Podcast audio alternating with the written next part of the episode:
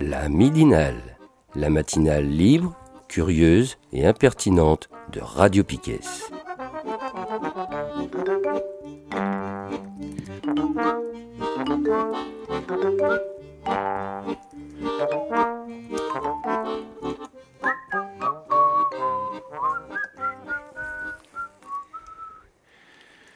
C'est bon? On est en ligne? On est... Salut Eh ben bonjour à tous pour euh, cette euh, et, toutes. pour cette euh, midinale du, 23, janvier. 2023. Tu vois, je vais y arriver. c'est Pedro autour de la table et avec moi aujourd'hui il y a Seb. Salut. Marion et Lou à la technique. Salut. Coucou. Et Kevin. Salut. Ça va-t-il la forme à tous? Bah oui. Ouais, bon, bien, on va prendre. Et en direct sur Piquet. Voilà, en direct sur Piquet. En retard, mais on est là. Voilà, c'est comme ça. C'est les lundis de reprise qui sont durs des fois. Alors, euh, on va commencer par euh, une revue de presse. Euh, ouais. Alors, qu'on a tous très bien préparé, bien sûr. Mhm. En, globalement, on va parler de quoi? Des retraites? Ouais, ça a l'air d'être le sujet du moment. C'est le sujet, hein, parce que mhm. là, bon, ça n'a échappé à personne que le 19 janvier, il y avait manif en France, d'ailleurs, à l'appel de l'intersyndicale. C'est une intersyndicale qu'on n'a pas vue depuis quand même bientôt 8 ans, puisque la CFDT, les jaunes, euh, les oranges euh, nous ont rejoints. 8 ans, je crois que c'est pire. Hein. Et non, la dernière intersyndicale comme ça, il me semble, c'était 8 ans. J'ai lu un truc là-dessus, mais euh, bref. Enfin, c'est surtout qu'il y a la CFDT, tu vois, donc mhm. on va. Tu mets une croix là ce jour-là parce que Laurent Berger a autorisé ses troupes à manifester. Donc, alors pour rappel, on va se faire un petit rappel. C'est quoi le projet du gouvernement donc c'est que soi-disant il n'y a plus de sous. Dans les caisses de retraite Dans les caisses de retraite. Et donc euh, Macron a décidé, euh, puisque c'est, Macron qui décide, hein, qu'on allait bosser euh, deux ans de plus, quoi, en gros. Mais bon, il va le faire arriver au fur et à mesure, hein, bien sûr. Et ça, il le fait en plus contre l'avis de tout le monde, hein, puisqu'il faut savoir que le corps, donc le comité d'orientation des retraites, qui est piloté par un mec dont j'ai oublié le nom, a bien rappelé dans, ses, dans, ses derniers, euh, dans le dernier compte-rendu qu'il a fait, le corps, là, qu'il n'y avait aucun risque de financement des retraites, ni aucun débordement. Ils ont fait quatre scénarios. Et il y en aurait, dans un scénario, il y aurait un petit peu de déficit, mais euh, ce serait vite récupéré. Et en gros, euh, on est surtout sur une égide du gouvernement, c'est que pour financer les retraites, on s'interdit de dépasser un certain pourcentage du PIB. Et en France, on a fixé ça dans les règles, en gros, comment dire, de financement, à 14% du PIB. Donc en fait, c'est une, règle absurde hein, qui est juste tenue comme ça pour euh, être dans des comptes, des tableaux, des machins. Et donc là, le gouvernement, il se refuse à dépasser ces 14% pour faire du financement de retraite. Donc euh, au lieu de choisir d'autres orientations, c'est-à-dire il y a plein de choses qui ont été mises sur la table, hein, bien sûr. Hein. Il y a les syndicats qui ont fait des propales. Euh, donc à la CGT, c'était plutôt augmenter les cotisations patronales, ce qui est plutôt une bonne chose puisqu'on les exonère de plein de cotisations. Et euh, niveau euh, CFDT, je ne sais plus ce qu'ils ont proposé, mais ça se rapprochait de ça. Après, euh, ce qu'on avait mis, ce qu'on été mis sur la table aussi, c'est qu'on pourrait taxer un peu le capital, puisqu'il ne faut pas rappeler que cette année, il y a eu 83 milliards d'euros de dividendes qui ont été déversés sur l'année 2022. Donc on rappelle que c'est une année où on est dans une, dans une, crise inflationniste, bon, pour moult raisons. Et euh, par contre, le capital, lui, s'est quand même versé 43, 83 millions de, milliards, pardon, excusez-moi, pas des millions, de dividendes qu'on taxe pas, parce que bien sûr, pourquoi taxer le capital, ça rapporte trop. Et donc, qu'est-ce qu'ils nous ont proposé le gouvernement? C'est de augmenter la durée de cotisation pour les salariés et passer progressivement de 62 ans pour avoir un taux plein actuel suite à la dernière réforme Touraine, donc c'était avec Hollande, à 64 ans plein c'est ça, hein, c'est enfin, 64 ans. Si tu as 43 années de cotisation pleine, c'est-à-dire donc si tu n'as pas fait de temps partiel, si tu n'as pas été en arrêt, si tu n'as pas eu d'enfant, si tu pas eu. Enfin bref, euh, en, gros, si tu as bossé 43 ans dans la même boîte, ce qui est quasiment impossible. Et euh, voilà ce que nous prépare le gouvernement. Hein. Donc là, on a vu qu'il y avait eu un peu la rhétorique euh, suite à la manif, parce qu'on va le rappeler, comme le 19, il y a eu grosse manif en France. Il y avait. alors, d'après les forces de l'ordre. Ils ont annoncé un million de manifestants à peu près à travers la France, si mes souvenirs sont bons, c'est ça. C'est déjà un, un, aveu assez important qu'ils annoncent un million, la barre des un million dépassée, quoi. Ouais, alors le problème, c'est qu'ils t'annoncent les 1 million de manifestants, mais en fait, on t'annonce pas les grévistes. Oui, bah, le chiffre qui est, enfin, un chiffre, on parle toujours de ça, hein, c'est les chiffres qui font le, qui font le marché hein, chez nos amis Merdia. Et donc, euh, en gros, euh, quand on t'annonce un million de manifestants, c'est pas pareil que de t'annoncer qu'il y avait 6 millions de grévistes.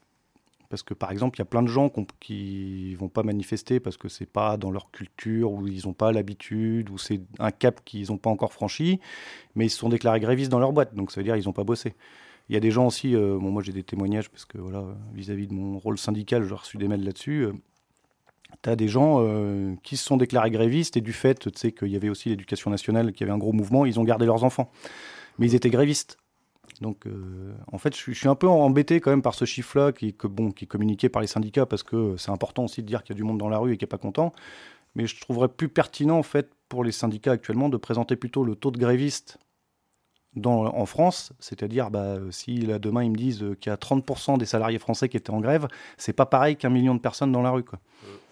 Bon, c'est un point de vue très personnel. Hein. En tout cas, j'avais vu des, articles quand même. Il y a eu euh, quelques médias qui ont, fait ce travail de recenser, enfin d'indiquer le, pourcentage de grévistes. Et euh, c'est euh, depuis bien longtemps un, taux qui est assez important et qui était augmenté par rapport à. Bah, je crois que c'est comparé à la dernière mobilisation contre une des réformes des retraites, hein, euh, parce que je crois que en fait c'est contre, les, contre les, réformes de retraite qu'on se mobilise le plus en France. Quoi. Ouais, il y avait eu euh, la dernière grosse comme ça qui avait fait reculer vraiment un gouvernement. Euh, il dit dans les médias que j'ai lus là ce week-end, il parlait du CPE surtout, tu vois. À l'époque de Sarkozy, mais parce que là la jeunesse en fait s'était un peu mobilisée. Et c'est vrai que je me rappelle que cette époque-là, c'était pas mal. Il y avait beaucoup de blocages de lycées, de facs et tout, beaucoup d'AG. Et les syndicats étaient un peu rentrés dans le jeu, un peu sur le tard, tu vois, mais au final, le gouvernement avait fini par reculer, mais ça avait duré, euh, je sais plus, le CPE, c'est... dans mes souvenirs, j'ai dû louper deux mois de cours, donc euh, ça avait bien duré deux mois la mobilisation. Et ça, c'était la dernière grosse qui a fait euh, reculer, un gouvernement. Parce en, fait. en 2010, il y avait eu du monde aussi contre une réforme de retraite, je crois que c'était celle de Fillon. Oui sous Sarkozy. Et bah, il y avait beaucoup, beaucoup de monde aussi. Ça avait duré un peu. Par contre, là, il était passé en force. Quoi. Là, ils étaient passés, oui.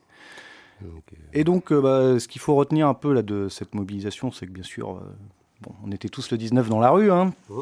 Voilà, autour des micros, nous, on est allés manifester. moi, j'avoue que sur Brest, j'ai été vachement surpris parce que. Il y a quand même eu des drapeaux qu'on n'avait pas vus depuis longtemps en manif. Hein. moi, la CFE-CGC, e ça faisait une paye que j'avais pas vu des drapeaux. Bon, ils étaient un peu troués par les mythes, mais c'est pas grave. À la CFDT, ben, Laurent Berger, comme il, a, il fait partie de l'intersyndicale, il a appelé à manifester, donc forcément, ils étaient là ce qui est assez rare. Hein. Ils ont pris quelques taquets hein, qui allaient bien. Bon, ça fait plaisir de leur mettre un taquet à la CFDT. Mais c'est comme ça. Parce que bon, Laurent Berger, il a hésité à rentrer dans le, dans le jeu là, des syndicats. ce qu'il faut savoir, c'est qu'en ce moment, en plus, il bloque un peu les tractations euh, syndicales de l'intersyndicale. Parce que là, suite à la manifestation du 19, la CGT a appelé avec d'autres, euh, avec Sud, FO et Solidaire, si mes souvenirs sont bons, a relancé le mouvement le 26. Eux, ils voulaient repartir euh, sur euh, une semaine de trous.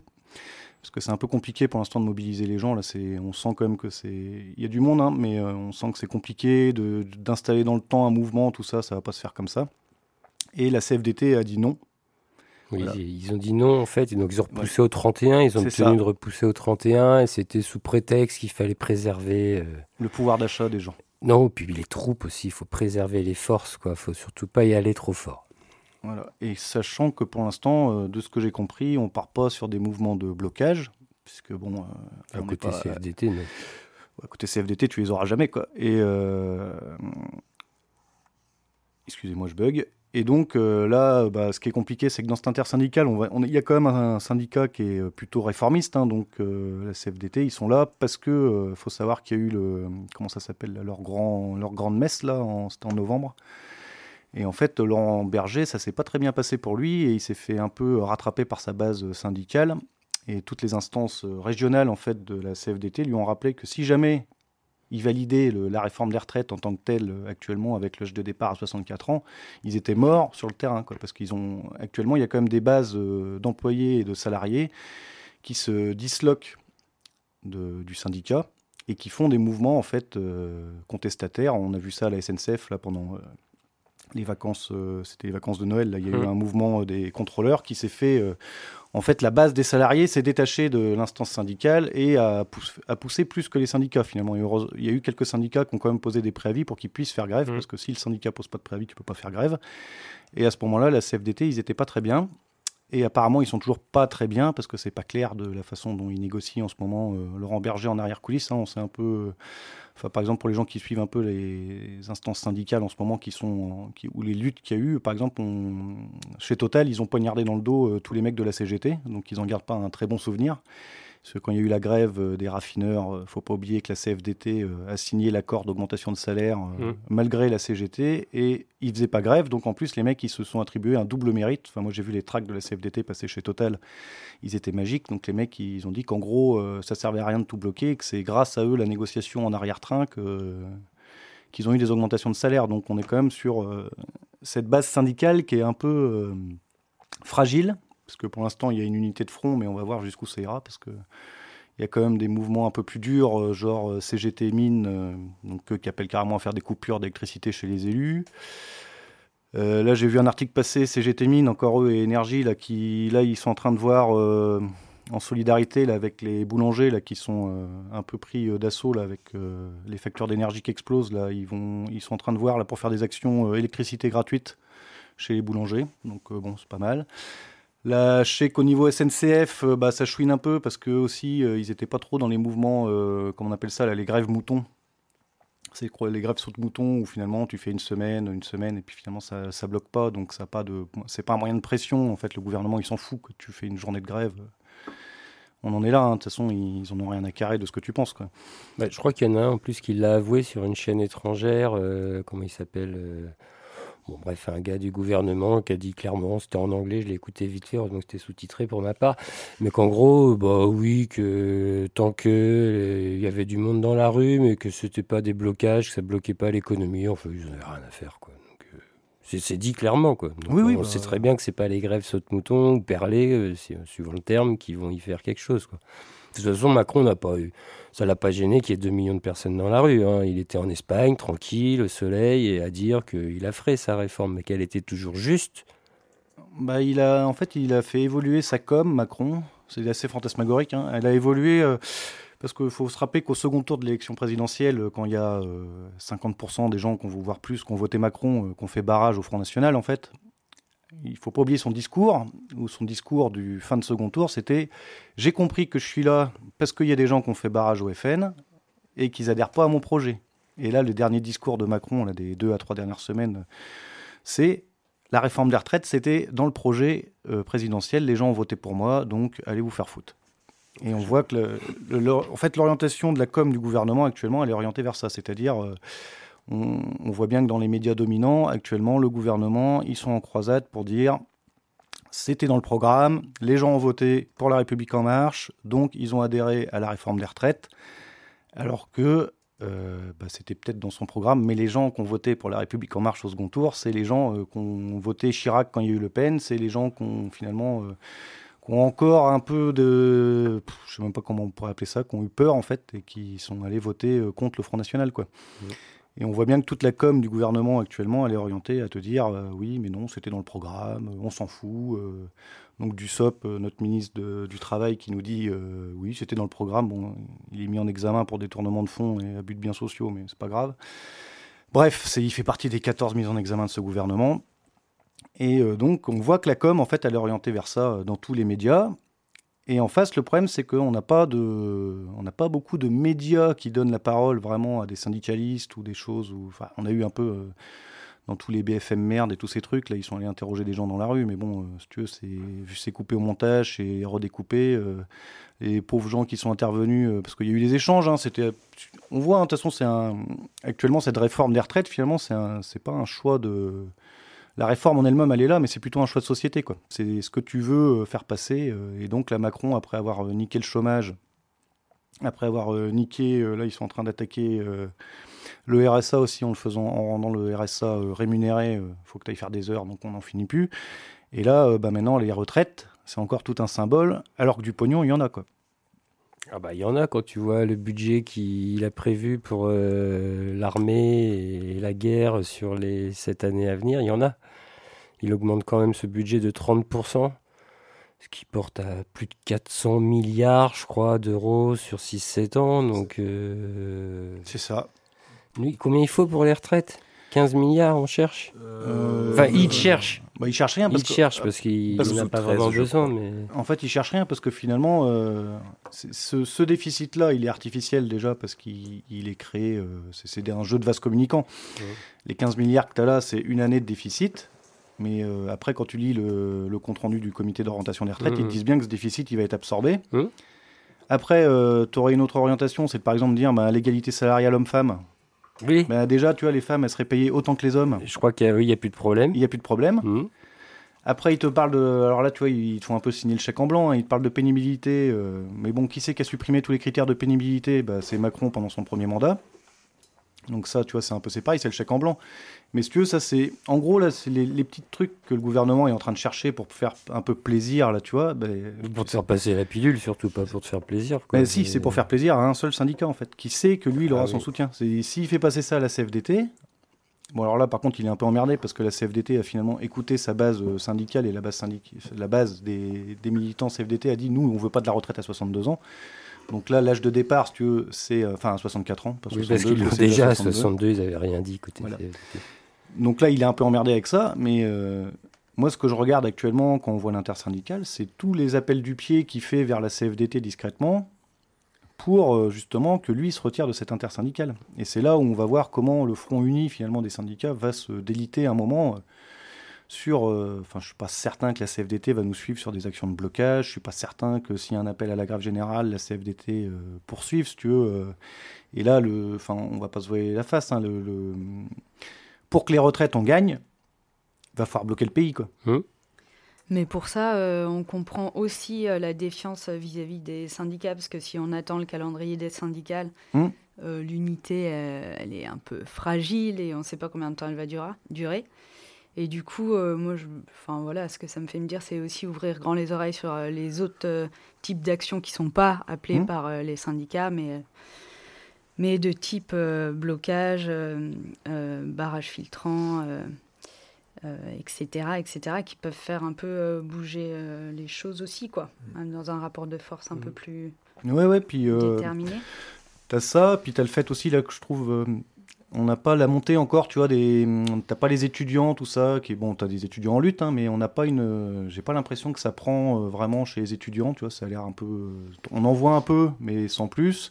Alors que tu vois, bon, les retraites finalement, c'est la cerise sur le gâteau de toute la merde qui nous arrive depuis que Macron est là, hein, parce que certes, euh, la retraite, c'est un, débat, mais après, euh, on parle pas de la vie chère, on parle pas euh, des étudiants qui arrivent pas à se nourrir, on parle pas des étudiants qui arrivent pas à se loger, on parle pas des. Parce qu'il dit. euh, on parle pas. En fait, tu veux, tous les schémas aussi de, des vieux qu'on vire du boulot euh, parce que euh, bah, ils coûtent trop cher et machin, on n'en parle pas. Là, ils te disent qu'ils vont mettre un truc de points dans les boîtes. euh. Bon, alors, les seuls que ça emmerde, c'est le MEDEF, hein, parce que là, ils sont vent debout contre ça. Donc, si le MEDEF, il te dit que c'est pas bien, c'est que c'est bien. Mais voilà, donc en fait, finalement, cette réforme des retraites, c'est une bagarre de chiffres qui est assez hallucinante parce que de toute manière, les mecs qui trustent les médias et qui te font du rabâchage de cerveau, ils te disent qu'il y a besoin de la faire alors que c'est pas vrai. Et que les solutions finalement de financement de notre système, ils sont connus et que, ben, en fait, non, voilà, on est sur un choix d'idée. Macron, il a décidé qu'il ferait un truc où les gens bossent plus. Oui, puis ce qu'on parle pas aussi, c'est que quand il parle de repousser l'âge de la retraite, que ça réglerait le problème des caisses euh, de retraite, ce qui est faux, parce que on sait très bien que déjà à 62 ans, je suis pas sûr. Enfin, il n'y a pas y a pas grand monde qui arrive à 62 ans avec un taux plein, quoi. Il y en a déjà qui ont perdu leur boulot avant, qui étaient déjà au chômage, il y a des arrêts maladie, et plus tu repousses l'âge légal de, de départ à la retraite, bah, plus quelque part tu vas multiplier ces arrêts maladie. Euh, tu vas multiplier les allocations chômage parce qu'il y y en a d'autres qui vont donc devoir être payés par le chômage avant les 64 ans. Donc en fait, c'est quoi? C'est on va aller taper dans les caisses du chômage, on va aller taper dans les caisses de, Sur la, les caisses sécu. de la Sécu, ouais. Donc alors après, je le vois venir. hein. après les retraites, bon bah voilà, on a réglé là, ça y est, on vous fait travailler plus, ça va renflouer, enfin on va piquer là, puis bah du coup, ah, bah il y a plus rien à la sécu, il y a plus rien au chômage. Bon bah on va encore baisser les droits chômage, on va Parce que, casser, on va continuer à casser l'hôpital public. Enfin, le- Ce que tu dis sur la Sécu, c'est tout à fait vrai parce que là, euh, il y avait aussi, euh, alors, je sais plus comment il s'appelle, là, c'est toutes les mutuelles euh, privées, la consortie, maintenant on a des mutuelles privées partout, la consortie, pareil, a un compte rendu là-dessus. Et eux, ils ont fait leur calcul de leur côté et ils ont dit que si jamais on augmentait de deux ans l'âge de départ à la retraite, ils augmentaient de combien de Grosso merdo, ça coûterait 10 milliards de plus en sécu parce que les arrêts maladie, on, voit bien euh, les courbes des arrêts maladie, ils les ont. Hein. Et tu vois bien qu'à partir d'un certain âge, bah, les arrêts maladie se multiplient. Les gens ne sont plus capables euh, parce que c'est trop physique, c'est trop dur. Enfin, on bosse pas tous dans un bureau. Hein. Et euh, finalement, les, en fait, on va, c'est comme tu disais, on va soi-disant remplir un pseudo déficit qui n'existe pas parce qu'il suffirait de juste remettre des cotisations patronales qu'on supprime tous les ans. Ou, et là, on serait bon, quoi. Mais euh, là, c'est le moins pire euh, quand on parle d'être cassé par le travail euh, et d'être en très mauvaise santé, parce qu'on peut aussi en mourir du travail. Et donc là, actuellement, à 62 ans, il y a plus de 20% des travailleurs, travailleuses, enfin des les plus pauvres qui mmh. sont morts à l'âge de départ légal à la retraite. Et si du coup la réforme passe et que ça passe à 64 ans, il y aurait près de 30%, c'est-à-dire près d'un tiers des travailleurs, travailleuses les plus pauvres qui seraient déjà morts à l'âge légal de départ à la retraite, alors que euh, ça serait les 5% les plus riches euh, comme actuellement. Quoi. Mm. Du coup, c'est aussi euh, une, voilà, une, grosse, une grosse attaque sociale. Quoi. Ah bah oui, complètement. Et sans parler de, du coup de l'espérance de vie sans incapacité. Oui. En fait, là, elle se situe aux alentours de 60. Enfin, c'est une moyenne de 65 ans. Euh, pour les hommes et les femmes, exactement, c'est 65,9 euh, pour les femmes et 64,4. Donc, on peut se représenter. Euh. Et là, on parle de. Alors, il y a, y a, différents. Il y a différentes espérances de vie, mais là, on parle bien d'incapacité. Hein. Espérance de vie en forme, quoi. Après, ça se dégrade. Incapacité, pour moi, c'est de l'incapacité de, de travail. Euh, bah, Sachant que depuis 2015, l'espérance de vie, elle n'a pas augmenté en France. Donc, euh, mmh. de toute façon, plus on celui-là et ce, cet indice-là non plus, en fait. Il a augmenté sensiblement. Mais en, gros, ça doit être du, de 1 à 2 ans en 20 ans. Donc, euh, alors que euh, en fait les réformes de, les réformes de retraite successives, en fait, on voit bien que le report il est beaucoup plus rapide que mmh. l'évolution de cette euh, de cette espérance de vie. Oui, parce qu'il y a 20 ans, il me semble qu'on était encore à 60 ans en âge légal de départ. Et là, ce qu'ils disent pas, c'est que en fait, ce truc-là, a priori, il est calculé au, plus auprès des auprès des foyers. il n'y a aucune étude. Il n'y a aucune étude, par exemple, qui est faite auprès, auprès des résidents qui sont en EHPAD en fait. Et euh, voilà. Et, a, priori, euh, tu ferais la même. Euh, enfin, tu prendrais en compte les gens qui sont en résidence de type EHPAD. En fait, tu ferais baisser encore le, le bah, cet indice-là, quoi. parce qu'en général, quand tu arrives en EHPAD, c'est que. Ouais, bah, bah c'est sûr. Oui, c'est ça. C'est qu'en fait, là, tu prends du. C'est pas les mêmes classes sociales non plus qui sont, mm. qui, enfin, qui sont interrogées sur, sur cette espérance de vie-là. et, voilà. Et il y a un gros problème aussi du. Tu retrouves pas les mêmes populations non plus en EHPAD, enfin, tu, tu retrouves pas les mêmes classes sociales non plus. Donc, euh, tu as aussi tout un, tout, un, tout un côté de, de la société qui n'est pas du tout pris en compte dans ces, dans ces calculs-là. Qui pourtant, déjà, enfin, déjà les, chiffres sont effarants et sont effrayants. Et, euh, et voilà, en sachant que c'est pas euh, encore. c'est pas représentatif, enfin, c'est pas c'est pas une, photographie réelle en fait de, de, l'espérance de vie quoi. Oui, puis Marion, tu, passais, tu parlais aussi d'attaque sociale. Bah, elle est, euh, elle est énorme, bah, déjà vis-à-vis des travailleurs, travailleuses précaires qui seront morts avant d'arriver à la retraite. Mais a, ils en parlent peu aussi du fait que déjà, quand tu perds ton boulot après 50 ans, déjà actuellement, c'est très dur de retrouver du travail.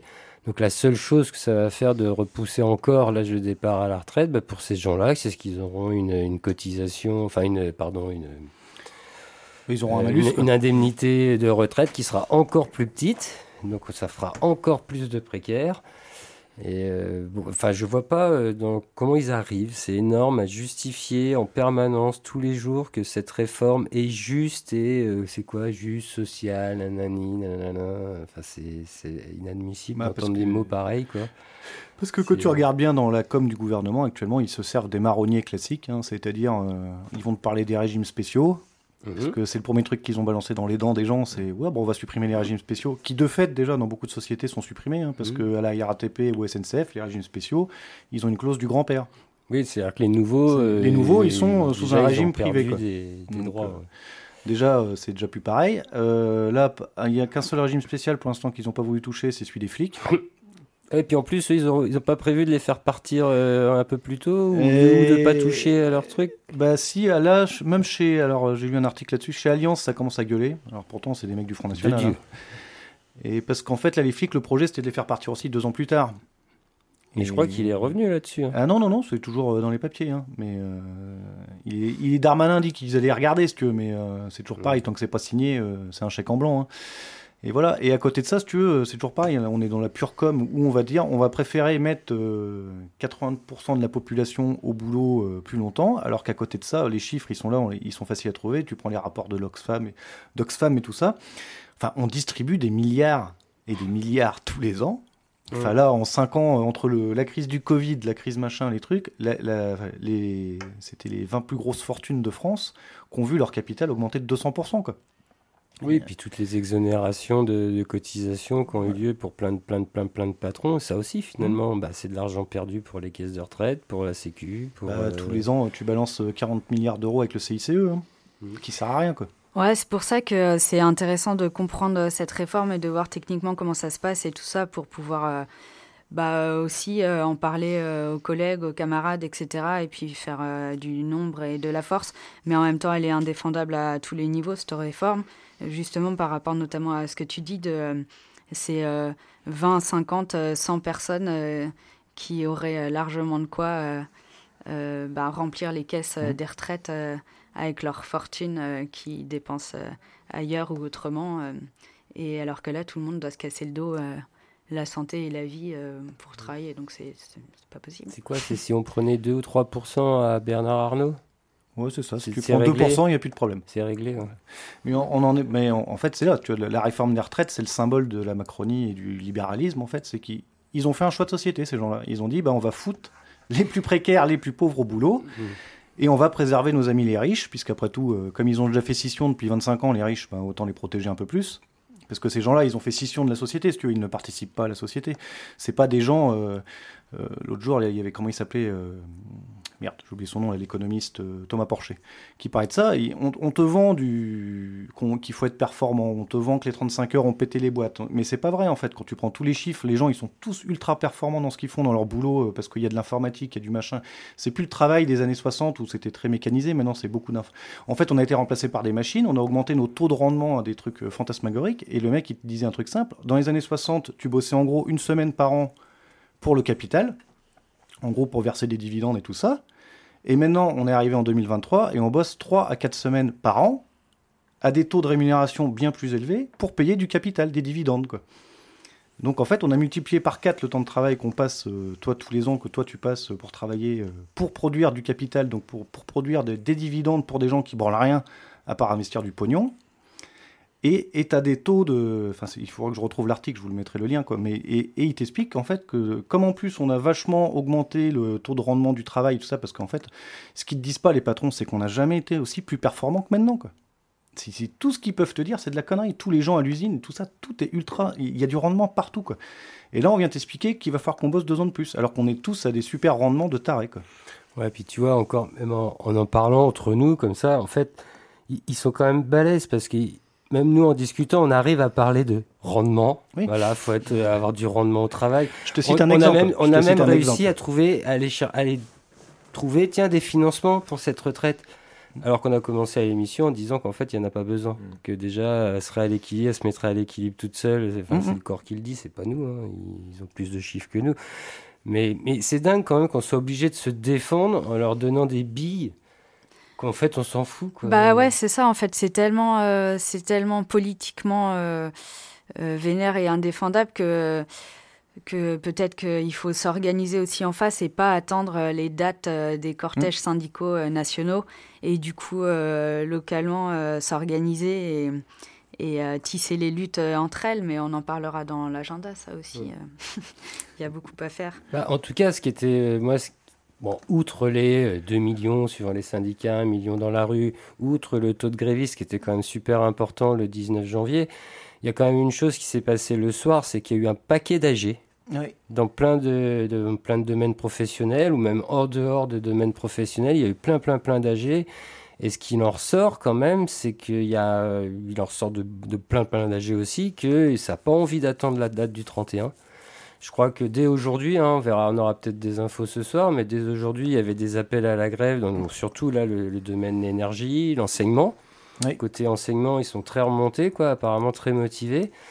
Euh, Côté SNCF, de ce que j'ai compris, ils attendent euh, les départs en vacances. Ouais, ouais, bah oui, c'est. bah oui, mais parce que là, tu as les vacances de février qui arrivent, donc c'est un point de pression aussi. Euh. Mais, mais moi, ce que je vois, c'est ça, c'est que ça s'organise, c'est en train de s'organiser, ça discute de plus en plus. Mmh.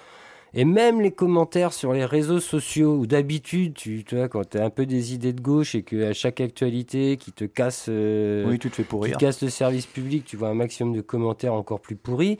Et ben là, tu peux y aller autour de la retraite. Euh, les gens, mmh. ils, massivement, c'est non. C'est non, quoi. C'est bon, y a toujours des connards, hein, évidemment. Oui, bah, ça, après. Mais euh, tu vois, bah, tiens, par exemple, Petite, un petit aparté. Ce matin, j'ai vu que côté modem, on parlait de solutions pour trouver de l'argent pour les retraites. Euh, donc modem, qui est plutôt dans la majorité présidentielle, il y a un député là qui, qui, va déjà proposer un amendement à la future euh, réforme de la retraite, enfin la loi qu'ils vont pondre pour proposer, bon, alors on cherche des sous, alors ce qui serait peut-être bien, en fait, c'est qu'on passe euh, les heures hebdomadaires de travail euh, de 35 heures à 35 heures et demie. Et le gars te dit, bon déjà ça permettrait de gagner un petit peu plus, tu vois, en gros, bah, ça je pense que c'est pour les salariés, hein. et, et, en plus ça ramènerait, donc ça, ça augmenterait les cotisations patronales, enfin, du coup il verserait un peu plus de bah, cotisations à la hauteur d'une demi, euh, demi journée euh, par, par, par, semaine. Et eh ben en fait non. Et il parle d'un milliard et tout, mais tu vois, c'est mais putain, nous on attend d'autres réponses et l'autre con, il veut rajouter dans la réforme de la retraite, bah finalement on va vous faire travailler un peu plus. Et alors, sachant qu'en plus, il peut sortir Comme ça. ça, vous gagnerez plus. Il pense que tout le monde travaille 35 euh, heures. Alors, sauf ah. qu'en France, le temps de travail légal, c'est 35 heures, mais il y a ah beaucoup de sociétés où ils bossent 37 et demi, 39. Bah ce qui est la moyenne nationale, déjà. Et en plus, grâce à notre copain Sarkozy, ce qui ne dit pas euh, le mec du modem, c'est que les premières heures sup que tu fais, elles sont défiscalisées. Hum pour le patron et pour toi. Donc mm. tu payes pas de cotisation sur ces heures sup. Donc tu gagneras. Enfin, en fait, le seul truc que tu vas faire, c'est rapporter du pognon à ton patron. C'est ça. Et en travaillant encore plus avant tes 64 ans. Mais maintenant, je pense de toute façon, on est tous d'accord pour dire que cette réforme, c'est de la merde. Il n'y a pas d'autres mots. Bah, elle sert à rien. Après, là, euh, ce qu'ils ont fait, c'est quand même fort. Ils sont assez forts dans ce gouvernement. C'est qu'ils ont réussi à mettre des gens dans la rue qui ne manifestaient jamais avant. Quoi. Oui, parce que tu, tu, disais, il y avait du monde même à Brest. Hein, euh, on était presque à 15 000 dans la rue. Ouais, pas loin. Ce qui était quand même du jamais vu depuis un moment. Et euh, il y avait certes euh, la marée orange CFDT qui était présente pour une fois. En fond de cortège. Mais mais il y avait du monde qui n'avait pas de drapeau, quoi. Oui, oui, il y a plein de gens qui sont venus. quand je dis pas de drapeau, qui n'étaient pas rattachés à des organisations syndicales, bien sûr, ou, ou autres, mais. Parce qu'en fait, il y a plein de gens, là, par exemple. Enfin, moi, j'ai des cas dans ma boîte, tu vois, si tu veux, les mecs qui là, ils arrivaient en retraite. là, mmh. ils, étaient, en retraite là en avril. Et, là, avec la réforme, bah, et, pim, ils reprennent un recul. Donc ces gens-là, ils comprennent pas. Tu vois. Eux, ils ont cotisé, ils sont au bout de tout, ils sont fatigués. Il y a beaucoup qui sont fatigués. Euh, qui sont ah, ça y est, j'ai ma date de départ. Et, ah bah oui, bah moralement, c'est, moralement, c'est vachement dur à prendre pour eux. Hein, tu, vois. tu te dis, tu t'es fixé une date et tout ça, c'est très compliqué. Bah, ces gens-là, ils sont dans la rue maintenant. Mmh. Et il y avait même beaucoup de retraités. Hein. Oui. Parce que, bon, t'écoutes les merdias, euh, on va toujours t'interroger des retraités. Oh, bah, nous, on bossait 40 heures, on avait que deux semaines de congés payés, c'est pas normal, faut qu'ils aillent au boulot, et bon, bah, vous voulez y aller à leur place? Oh, bah, non, moi, c'est bon, hein, maintenant. Euh. moi, je suis retraite. Je suis retraite. et donc, on, écoute, on entend que cela, mais en fait, il y a un paquet de retraités qui pensent aussi à leurs enfants, à leurs petits-enfants. Mmh. Ils sont pas tous égoïstes, les retraités, au contraire. Et euh, donc, eux, ils étaient, ils étaient fortement présents. Euh, et, tu vois, tu dis côté étudiant, il y a peut-être pas encore assez grand monde, mais ce qui était différent par rapport au mouvement sur les 5-10 dernières années, c'est qu'ils étaient quand même plus nombreux. Et euh, l'exemple samedi, hein, euh, sur la manif à Paris, qui était à la base appelée entre autres par les jeunes, quoi, même si LFI s'était rattaché. ils ont été chercher, tu as, vu maintenant, c'est même plus. Là, comme il n'y a pas d'organisation syndicale, on n'a pas les chiffres d'après les syndicats et d'après les flics. Ils sont allés nous chercher une société indépendante de, ah, de, comptage. indépendante de, nous, oui, ça c'est sûr. Donc ils auraient compté 14 000 personnes samedi dans les rues à Paris. Bah, allez voir les images. 14 000 personnes, euh, ça fait quoi? Ça fait un tiers de Parc des Princes on va dire, pour les Parisiens. Euh, je pense qu'il y avait plus d'un Parc des Princes dans la rue, quoi, donc au moins trois fois plus. Non, ils étaient pas loin de 100 000 dans la rue euh, samedi. Quoi. il y avait beaucoup de jeunes là. Après, je pense que ça va commencer à bouger, mais il faudra que ça passe par des mouvements de blocage et tout ça. ça ah bah on n'a pas le choix. Ça ne peut passer euh, que par ça. Et qui dure. Et qui dure. Pas une journée par-ci, une journée par-là. Il y a un moment, euh, si on veut tous euh, avoir la retraite à un âge décent et où tu peux encore en profiter, eh ben, il va falloir se battre pour. Hein, et toutes les avancées sociales, elles sont faites par des luttes. Hein. Il n'y a pas une seule fois où... Et pour ça, il va falloir reconstruire de la solidarité et et plein de choses aussi bah, pour faire, faire, continuer à faire vivre bah, les grévistes qui n'auraient pas accès aux caisses de grève, mmh. euh, à manger tout court, ou peut-être réorganiser des, des crèches à plusieurs quand il y en a mmh. qui voudraient aller faire un blocage, une manif, quelque chose et qui peuvent pas parce qu'il y a les enfants et à s'occuper. En fait, paradoxalement, tu vois, c'est un truc qui est. Euh, j'avais lu un article là-dessus qui était pas mal, tu sur des vieux mouvements sociaux. Et en fait, notre société, elle a évolué, si tu veux, et maintenant les, les femmes travaillent, ce qui est très bien. Sauf qu'avant, tu avais des vieux mouvements sociaux. Pas bien de travailler tout court. Non, mais, bon. c'est, je veux dire. Euh, Elle travaillait avant, mais c'était à la maison. Mais c'était pas fait pareil. C'était du travail. Et c'est marrant de voir ça parce que tu vois, il y a eu des grèves de dockers lourdes. Je suis tombé sur un super article là-dessus. Là, ça parlait de ça. Euh, pendant la guerre d'Indochine, en fait, les dockers marseillais, ils ont fait grève. Ça a été un gros mouvement social qui a été complètement oublié. Ils, voulaient, ils ont refusé en fait d'amener les armes et, euh, et les munitions en fait en Indochine. Et à un moment, il y a un syndicaliste de ça qui parle et il dit bah, heureusement qu'on avait nos femmes derrière, parce que sinon on n'aurait pas tenu dans le temps. Et il y avait une grosse solidarité entre eux, tu vois, sur les. Ils parlaient de ça justement, la bouffe, euh, s'occuper des gosses et tout ça. Le, tout autour finalement qui leur a permis de durer leur mouvement social, bah ça, tout ça c'est à créer, mais ça fait 30 ans qu'on nous individualise et que les gens se causent plus. Alors euh, ça va être compliqué de recréer ça. Hein. Mais pourtant on n'a pas le choix. Bah là, si tu veux pas que la, si tu veux pas que la réforme passe, de toute façon, tu vas être obligé de, tu vas obligé, que ça pète quoi. Parce qu'en face, ils en ont rien à branler. Hein. De toute façon, tu, là, ils sont en mode, ils sont en roue libre. Hein. Ils nous ont, ils nous ont avoiné de 14, enfin de 49.3 depuis le début de l'année. Ils ont euh. les flics, ils ont fait les commandes d'armes, ils ont fait les, ils, sont prêts, quoi. Ils sont prêts. je veux dire, c'est, ah bah vous avez vu, au Pérou il y a des répressions, euh, ah là-bas il y a des manifs, il y a des répressions, ah là-bas il y a des... dans les autres pays, bien sûr. Par contre, chez nous. Euh, Bon, ça, va. pas eu de problème euh, ce week-end. Très peu de débordements. Euh. Tu, sens quand même qu'ils mettent une com en place. Quoi. Tu vois, il y a la petite com, euh, la petite ritournelle qu'on entend régulièrement. oui, oui, pour faire grève, non blocage. Tu vois, les petites phrases avérantes de merde. Ah voilà. Nous souhaitons que cette journée de manifestation se passe dans le calme. Alors, comment te dire? C'est catastrophique. Mais moi, je trouve que c'est calme. Puisque ils disent ah, que ça ne justifie pas les blocages. Hein, surtout pas. Bah non, mais moi, je, trouve que c'est calme. Les manifestants, là, ils sont pas avec des baramines, euh, des. Pas tous. Non, non, mais je veux dire, euh, ils, sont pas avec des, ils sont pas avec des cocktails Molotov et au pied de l'Elysée, tu vois. C'est pas. C'est pas comme en Grèce encore, mais à Grèce, c'est l'Europe, ça pourrait peut-être venir. je veux dire. Je fais aucun appel. Hein, je, ils ont, je, constate. Non, mais ils ont oublié aussi ce que c'était les luttes sociales et les mouvements de grève euh, qu'il y a eu en France, où il y a eu de la vraie contestation à une époque et c'était violent, quoi. Mmh. Mais les baramines reviennent. Hein, tu regardes, j'ai vu ça par. Mmh. Twitter, désolé, des vidéos de jeudi euh, où des flics reculent, reculent, reculent et les baramines partent à l'horizontale. C'est pas, ils vont pas comme ça, c'est des baramines en fer, ça part à, l'horizontale, comme un lancer de javelot vers les, flics. Et j'ai fait ah, oh, ça balance du plus lourd là. Ouais, mais. en, ce moment, ils sont quand même. Euh, on est quand même. Enfin, on, voit tous autour de nous que socialement, c'est prêt à péter. Les gens, ils sont mmh. chauds bouillants. Euh, Enfin, tout le monde en prend plein la gueule, euh, arbitre ses budgets en permanence parce qu'ils arrivent. Euh, tu étais en train de faire des arbitrages perpétuels. Enfin, là, en, fin à la fin du mois, l'électricité va prendre 15%. En juillet, libéralisation des prix du gaz parce qu'il continue ses conneries, Macron, et euh, il te dit bah, maintenant, on va libéraliser le prix du gaz. Il y a encore un tarif bloqué sur le gaz malgré le fait qu'il augmente régulièrement.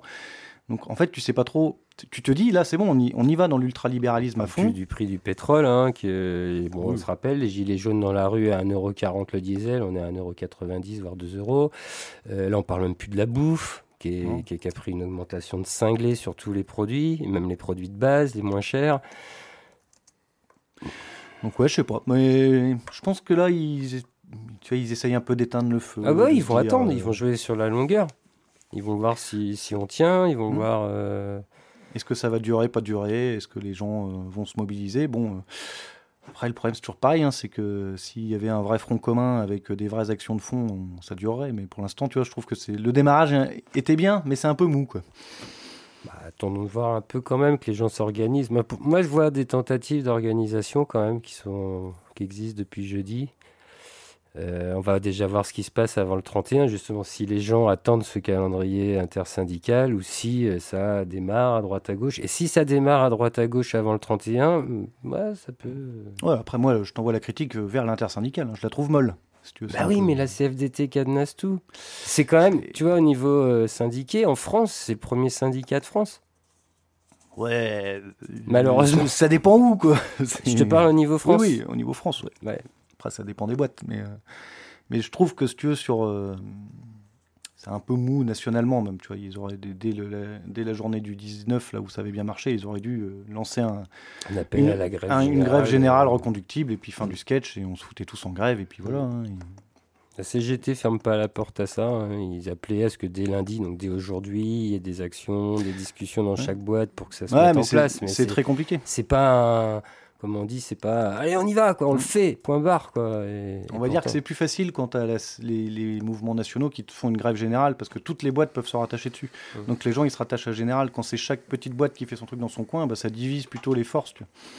Bon bref, on va pas. En tout cas, moi, ce que j'espère, c'est qu'entre les syndiqués, les non syndiqués, tout ça, c'est qu'on, parce que c'est, on est- là, on n'est plus dans le temps de la division, sinon on a encore perdu.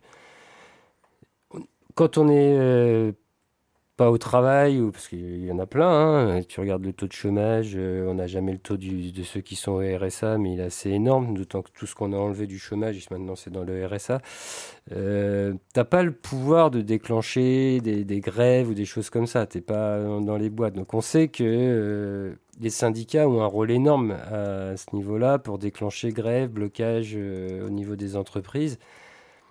Mais je pense qu'il, ouais, j'espère que ce sera, on sera uni- unis dans tout ça, quoi. Et- Parce qu'il faut de la masse, quoi. Là, il Ouais, faut ouais, vraiment lui montrer qu'il y a du monde et longtemps, quoi. C'est- Et, et puis il faudra soutenir les gens qui font des actions de blocage, donc les Ah bah grévistes et tout ça. C'est ça qui va être. euh, Aller faire des récup et leur amener à manger sur les points de, sur les piquets de grève. Ouais.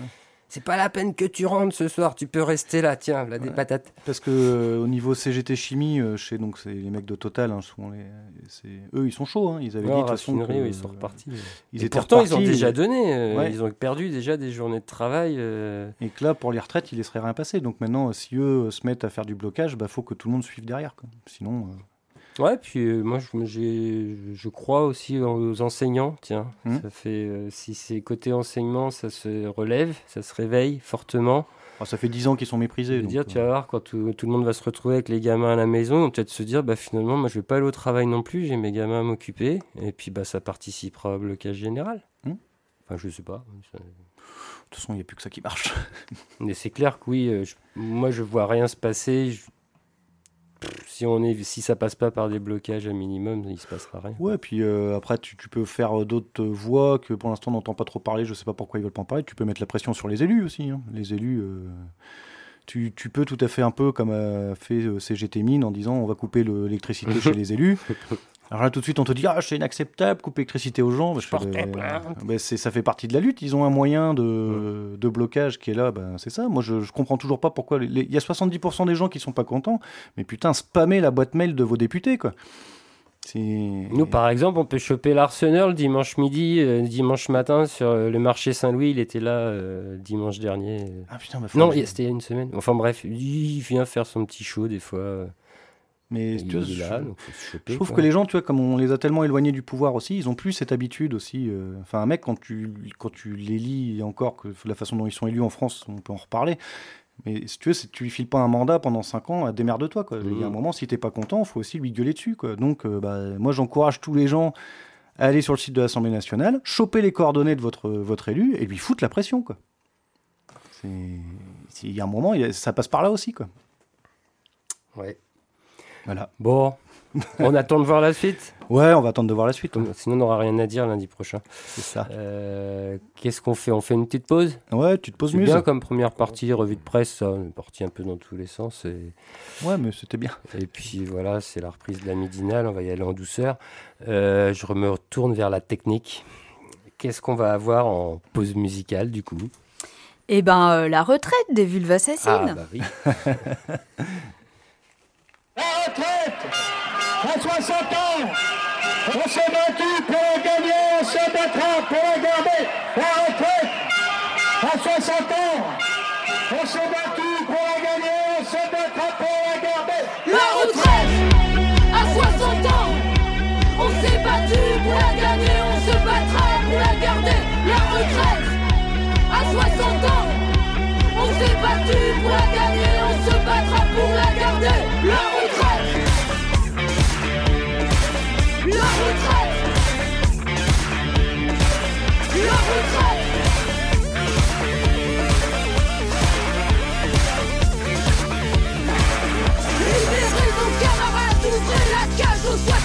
Ils fassent des promenades, du jardinage et du bricolage. Des mots croisés, et puis du sport et aussi du soutien scolaire Qu'ils prennent l'apéro entre amis, qu'ils en dégueulent à la minuit. La retraite, à 60 ans. On s'est battu pour la gagner, on se battra pour la garder. La retraite, à 60 ans. On s'est battu pour la gagner, on se battra pour. La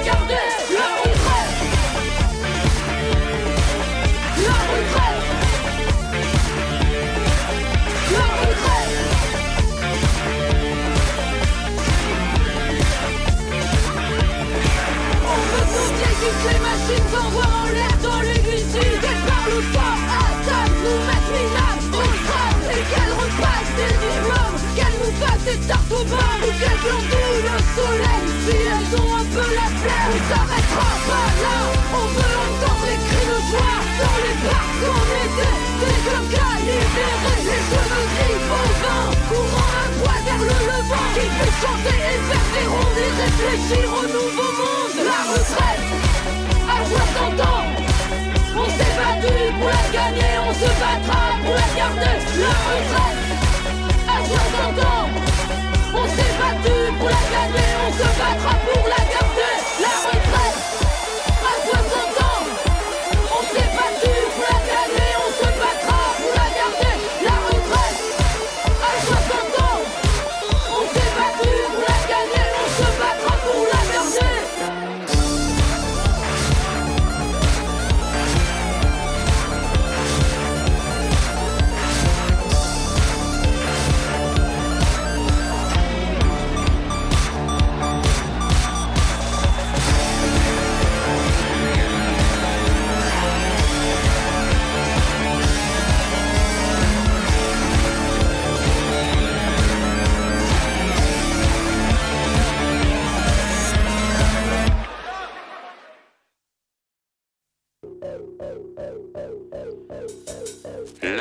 communisme n'est pour nous ni un État qui doit être créé, ni un idéal sur lequel la réalité devra se régler.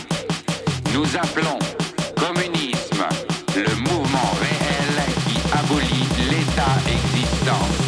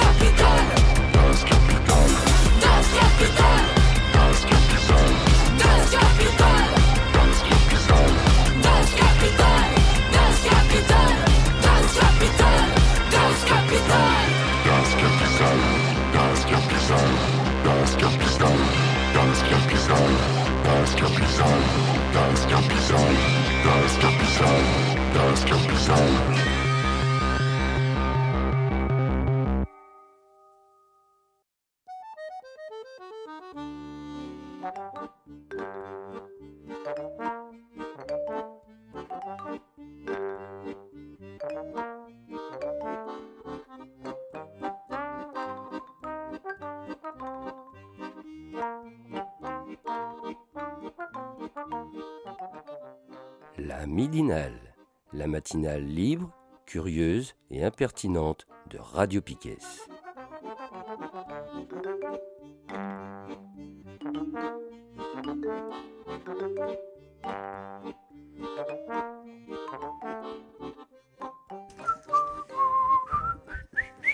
Oh, on siffle de mieux en mieux, ça c'est la réforme des retraites qui nous motive. Euh, bah, Re-bienvenue dans la deuxième partie de la midinale de Piquet, ce 23 janvier 2023. Euh, tiens, il y a longtemps qu'on n'a pas fait une vraie partie euh, s'informer autrement. C'est vrai? Non? Bon. T'attends mon accord là? Oui. Euh, moi, j'ai vu euh, deux docus récemment, des docus vidéo. Euh, Il y a d'autres sujets que la réforme de la retraite qui fâche et qui peut cristalliser la colère et dans le monde. C'est bon, c'est tout ce qui concerne le- les luttes anticapitalistes et euh, notre système de production. Et là-dedans, il y a euh, un gros point qui est l'énergie. Hein, comment on produit de l'énergie pour faire fonctionner le monde, tout ça. Et on nous parle, enfin on nous parle, ça fait un moment, d'une transition énergétique. Tiens, il faudrait faire une transition énergétique parce qu'on consomme beaucoup trop d'énergie euh, fossile, ce qui est le cas. Et euh, bah, je suis tombé euh, sur un, docu qui est passé sur Arte là, cet hiver, qui n'est malheureusement plus disponible sur le site Arte, qui n'est plus disponible sur leur chaîne YouTube, mais que j'ai retrouvé quand même, qui est toujours dispo en ligne euh, sur Internet, qui s'appelle Le système total, anatomie d'une multinationale de l'énergie. Donc là, euh, c'est un documentaire qui a été réalisé enfin, ou écrit par euh, Robert Vialet. C'est une personne qui a écrit L'homme a mangé la terre. Et il a fait ce reportage aussi avec la journaliste Catherine Le Gall. Euh, je suis désolé, je ne sais pas ce qu'a fait Catherine Le Gall. Et ils se sont basés sur un. Ils se sont basés, c'est-à-dire que dans le reportage, il y a plusieurs prises de parole, dont celle de, je cherche son nom, Alain Desnaux. Alain Desnaux qui a écrit un livre qui s'appelle Auteur. Ah voilà, il est auteur de Quoi Total, de quoi Total est-elle la somme? Donc il a déjà fait un truc sur, euh, Total, multinationale et perversion du droit. Vous pouvez trouver à l'édition Rue de l'Échiquier, Éco-Société. Voilà, c'est un docu qui est une docu-enquête hein, qui est librement inspiré de ce bouquin. Et euh, alors, de quoi ça parle? Donc, euh, bah, ça parle d'aller euh, voir de plus près ce que Total fait, parce que nous, la plupart du temps, ce qu'on entend, c'est les paroles de son PDG Papou, comme le surnomment les Américains, pour Patrick Pouyanné. oui, j'ai bien aimé ce, surnom.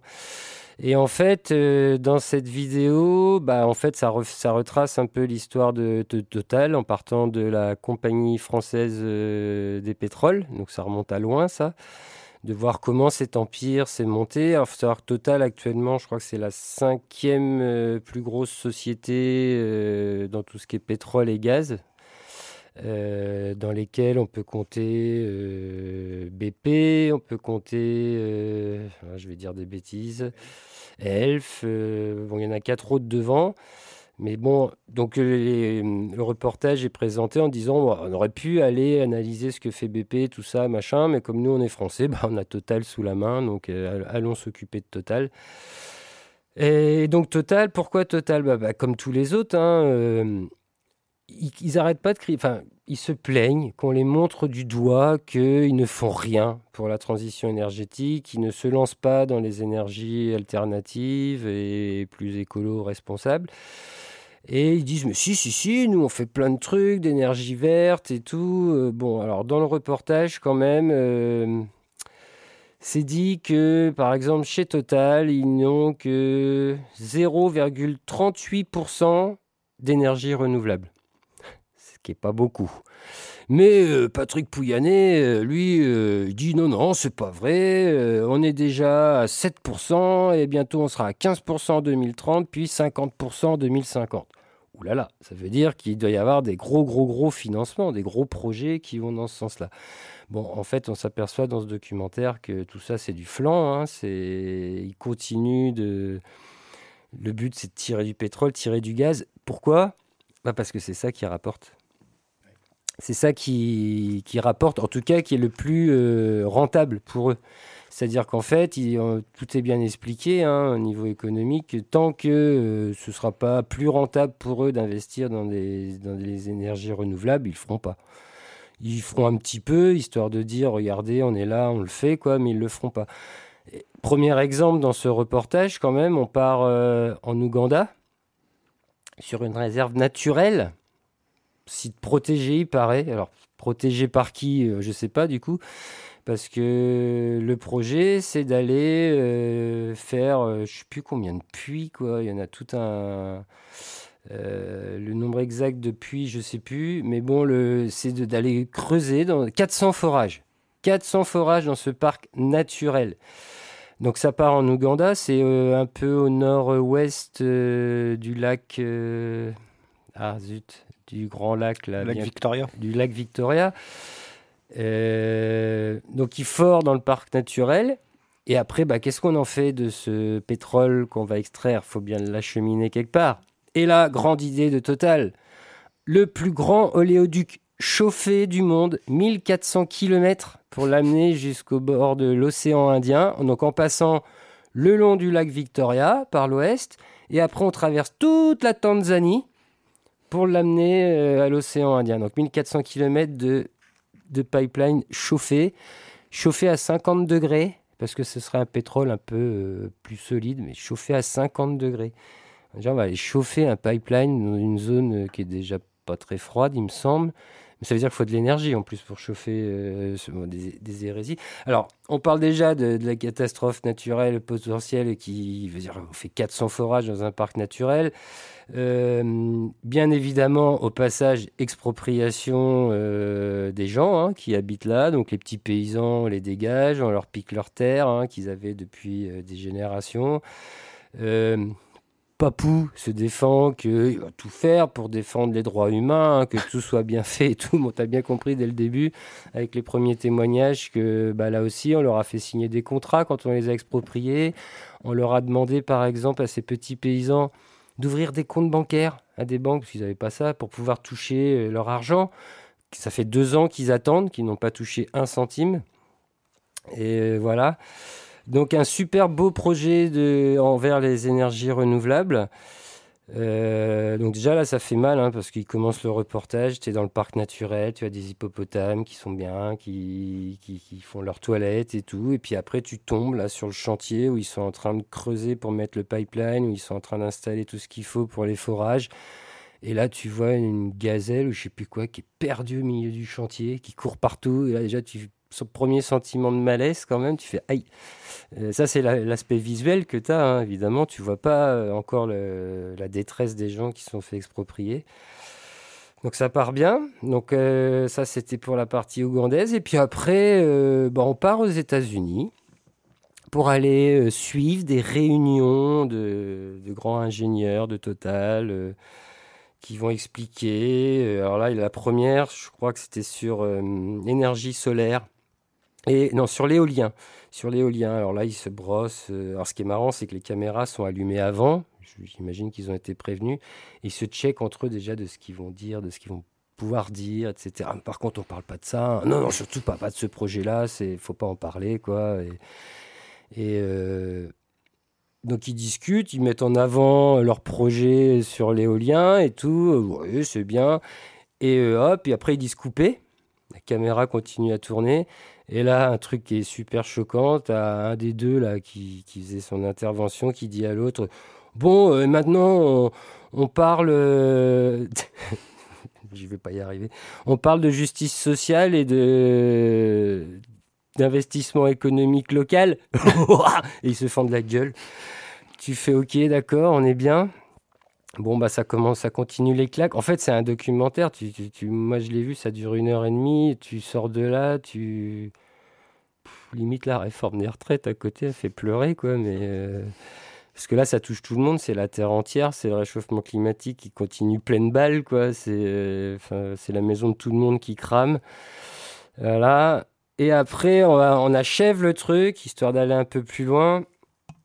On va dans un. alors, je crois que c'est dans le Texas. On va dans une ville du Texas, une, ville moyenne. Euh, alors les chiffres exacts, je les ai plus sous les yeux ici. À moins, alors j'avais, il y a un petit article sur Le Monde qui présentait la vidéo. J'en ai trouvé un autre, désolé, dans le Nouvel Ops ou l'Ops, je sais plus. Et euh, donc ils partent euh, dans ce- ce- cette ville que je vais retrouver le nom tout de suite, évidemment. Non, oui, non, c'est pas grave. On va donner l'exemple. Donc, ils sont dans cette ville euh, américaine. C'est Total qui euh, pratique de la fracturation hydraulique avec je sais plus combien de puits en plein milieu de la ville. On rappelle au passage que la fracturation hydraulique est interdite en France. Alors en France, on l'a interdite pour des raisons, pour des euh, problèmes sismiques et de pollution des nappes phréatiques. C'était les deux grosses raisons qui avaient été mises en avant pour pouvoir l'interdire en France. On ne parlait pas de la pollution de l'air et on ne parlait pas des habitants à côté ou quoi que ce soit. Euh, bah là, dans cette ville américaine, euh, Total a, a des forages. Alors, en plus, la fracturation hydraulique, tu fores verticalement, mais après, tu fores à l'horizontale. Et là, ils le font à côté des maisons, à côté d'écoles, à côté des crèches. Mais genre, euh, il y a des forages qui sont à 50 mètres euh, de la cour de récréation d'une crèche. Donc, faut savoir que ils vont creuser à l'horizontale sous la crèche, sous les maisons, tout ça. Donc ça, c'est les risques, les risques sismiques. Pas de problème. Et en fait, on suit le combat des, des habitants parce que dans cette zone-là, à côté de la crèche, il y avait déjà deux puits. Et Total voulait en faire un troisième. Donc les habitants se battent contre ce troisième. Bon, on saura à la fin, ils gagnent. Total n'aura pas l'autorisation de ce troisième, pourtant voté au départ euh, à 5 voix contre 4 euh, truc municipal local. Là, euh, déjà, ils votent à 9. eux. Bon, bref, à 5 sur 4, ils donnent l'autorisation à Total. Bon, après, les, habitants continuent de foutre la pression, ils finissent par gagner, mais pendant qu'ils gagnent contre ce troisième forage dans cette zone-là, on, on apprend que Total en a eu, a eu 15 autres autorisations dans la même ville pour en faire ailleurs. Donc voilà, ça donne un peu l'ampleur de ce qu'on arrive à gagner. Et euh, La fracturation hydraulique, ça a notamment pour effet que quand tu allumes ton robinet, tu, tu allumes ton briquet et là ça pète. Bah oui, parce que le truc, c'est qu'en fait, tu vas chercher le gaz, euh, le fameux gaz de schiste, là, dans, dans des roches que tu fais péter en injectant des, des, mi- des oui, un milliers, cocktail euh, ouais, ouais, de produits de chimiques. produits chimiques. Et puis après, le gaz, bah, il devient un peu incontrôlable. Alors, ils te disent qu'ils arrivent à en récupérer un maximum. Mais là, ça part dans les nappes phréatiques, ça part partout. Effectivement, bah, si tu branches ton robinet, puis je crois qu'aux États-Unis, ils ont un système de d'alimentation en eau qui est assez particulière. Quoi. Ils dépendent vraiment de tout ce qu'il y a sous leur sol. Nous, ça peut être pompé un peu plus loin être passé par des installations. Mais oui, bah, on, avait déjà vu ces reportages qui commencent à dater maintenant. Oui, ils allument le robinet, un briquet, il y a le feu. Ça, c'est une des premières pollutions. Et euh, il y en a une autre aussi euh, bah, à cause de ça, parce que c'est bien beau de libérer ce gaz, mais il faut le récupérer. Donc, ils le récupèrent dans des espèces de grosses citernes qu'ils implantent à côté, hein, des sites de forage. Et là, tu as un gars qui, euh, qui filme à caméra normale.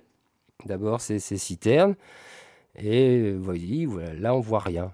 Et puis, poc Là, j'ai utilisé maintenant une caméra infrarouge. Et donc, euh, les infrarouges mettent euh, très bien en évidence, par exemple, le méthane, qui est un des gaz justement qui fuit le plus dans ce genre d'extraction. Savoir que le métal, je crois, c'est 15 à 20 fois plus, enfin, a un effet 15 à, 15 à 20 fois plus puissant au niveau du réchauffement, que, euh, au niveau de l'effet de serre que le CO2. On parle beaucoup de CO2 parce que c'est vrai que c'est le gaz qui est le plus relâché dans l'atmosphère par l'activité humaine. Mais le méthane aussi est fortement relâché et il est surtout 15 à à 20 fois plus puissant quoi, au Mhm. niveau de l'effet de serre. Et là, tu regardes ça aux infrarouges et c'est en fait en permanence, tu vois les fuites autour de ces, euh, de ces grosses réserves là, ça fuit, ça fuit, ça fuit, ça fuit et ça fuit. Et donc là, par exemple, dans, cette- ville aussi, il y a une étude sur tous les asthmatiques, enfin tous les problèmes euh, respiratoires et tout. Ils ont des taux beaucoup plus énormes que la moyenne nationale.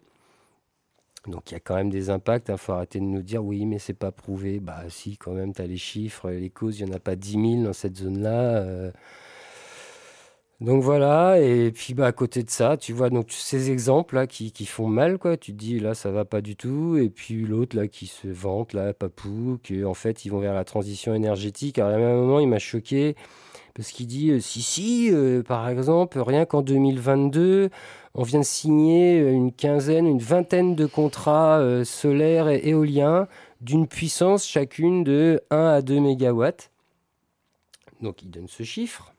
C'est parce qu'il les donne comme ça, il t'explique pas. Il dit bon, euh, les mégawatts, hein, ça parle pas beaucoup hein, euh, à, vos, euh, à vos, auditeurs, vos auditrices. Hein, on va pas rentrer là-dedans, non, surtout pas. Ne nous explique pas ce que c'est, quoi, parce que des fois qu'on serait trop con pour comprendre. Et donc il dit, il parle de 1 à 2 mégawatts, et puis là, il parlait bien de 15 à 20 contrats dans le monde. Et là, il dit, et vous voyez quand même, ça représente la moitié du, de la puissance euh, électrique nucléaire installée en France. On a une puissance, euh, les centrales nucléaires en France, c'est l'ensemble du parc, c'est euh, 70 mégawatts. Donc effectivement, si tu fais 15 à 20 fois 1 à 2, tu es à peu près à la moitié de la puissance euh, électrique que peuvent faire les centrales nucléaires en France.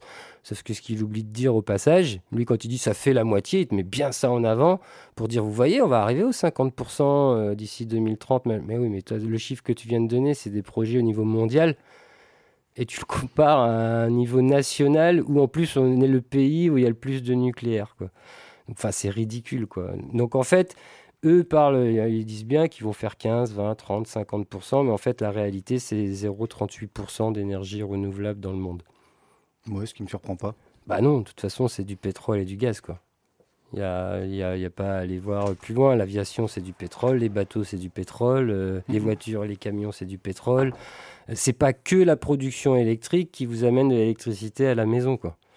Euh, ça, c'est une part, c'est moins de 50. Oui, enfin, il y, a- plein d'articles, vous pouvez chercher là-dessus, euh, qui vous expliquent la production électrique, enfin, ou la production tout court d'énergie dans le monde. Même si effectivement, c'est un peu technique, parce qu'à un coup, on te parle en mégawatts, un coup en mégawattheure, un coup en une autre, une autre unité pour tout ce qui est pétrole et gaz, quoi. Parce que c'est dur de donner, tu peux pas donner des mégawatts quand tu brûles du pétrole pour faire avancer un moteur, enfin pour faire tourner un moteur, quoi. C'est Voici ton moteur, il est... les chevaux d'In sont exprimés en kilowatts. Ouais, en tout cas, ils arrivent à t'embrouiller la tête, à, te, à comparer des trucs avec des, des unités différentes. Quoi. Donc voilà, un superbe reportage qui vous met bien le moral euh, à bloc quoi, euh, pour vous prouver que la transition énergétique, on y va tout droit. Et je rappelle une fois de plus que la prochaine COP 28, c'est ça? C'est Ouais. ça le chiffre qui est Piloté donc- par un PDG du pétrole. qui se passera en Arabie Saoudite l'année prochaine. Voilà, qui sera piloté par le PDG du pétrole. Donc on voit bien où on va.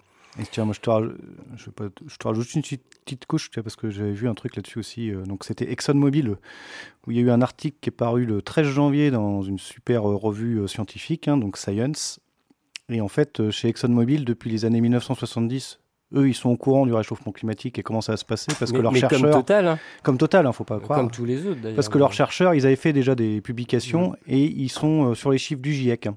Oui, oui. Donc, euh, oui, oui, bah, on va en revenir à la phrase soi-disant mal co- incomprise de ce que disait euh, Emmanuel Macron. Ah, ils m'ont pas bien compris quand j'ai dit que mais qui pouvait prévoir euh, ces catastrophes? Qui pouvait prévoir tout ça là Euh, Bah en fait, depuis les années 70, euh, Macron, si tu avais écouté le GIEC, il s'était prévu quoi. Puis c'est pas comme si le GIEC l'avait pas rappelé depuis. hein. Chaque année, hein, ils le disent, quoi. c'est bon, mais qui pouvait le prévoir, bien évidemment. Donc, en tout cas, oui, ces sociétés-là le savaient très bien et continuent à le nier. Ils nient maintenant qu'ils le savaient, quoi. Mm. C'était non, c'est pas de leur faute, hein. Et puis, et et puis, eh, il te faut bien du pétrole pour ta bagnole quand même. S'ils le font plus, comment tu vas faire, toi? S'ils vont réussir à te faire porter le chapeau, après c'est de ta faute. Ah bah oui, c'est moi qui ai choisi d'avoir une bagnole au pétrole. Dire, j'ai, euh, on, a, on a tout maîtrisé, nous, là-dedans. Quoi. C'est, Tu prends la bagnole qu'il y a, c'est toujours comme ça. c'est nous qui avons, qu'on- qui avons décidé qu'on habiterait à 30 bornes du boulot, qu'il n'y aurait pas de transport euh, gratuit euh, en commun pour tout le monde pour y aller. Enfin, des choses comme ça. Quoi. C'est... Et à la fin de ce reportage, ils, ils te disent pas Total ce qu'ils font de leurs vieux puits de pétrole? Non, non. Ça, c'est dommage. Bah, comme EDF ne dit pas ce qu'ils font des vieilles centrales euh, nucléaires. Si, bah, les vieux puits de pétrole, on sait ce qu'ils en font, puisqu'ils les vendent à- au père de Hannes Pannier-Runacher. Bon, en tout cas, j'ai retrouvé le nom de la ville euh, au Texas, c'est Oberon. Voilà. Ah non, ça c'est, pardon, c'était le projet d'énergie solaire, je dis une connerie, quoi. Donc c'était toujours, euh, c'était à Arlington, voilà, exactement. Bref, près des crèches, des écoles, des aires de jeu. Ils en sont en 33 puits de gaz de schiste en pleine ville, là-bas.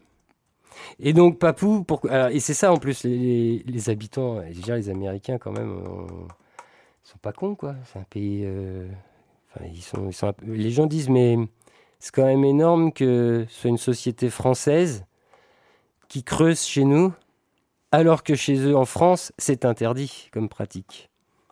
Ouais, mais bon. C'est c'est comme ça. Voilà, donc ça c'est pour la première partie des documentaires que j'ai regardés autour de la transition énergétique. Donc déjà un peu bah, où on en est. Est-ce que ces sociétés-là joueront le jeu? Donc non, tant que c'est pas rentable. Et encore, hein, dans le reportage, on t'explique euh, produire, enfin investir dans les énergies renouvelables, c'est rentable.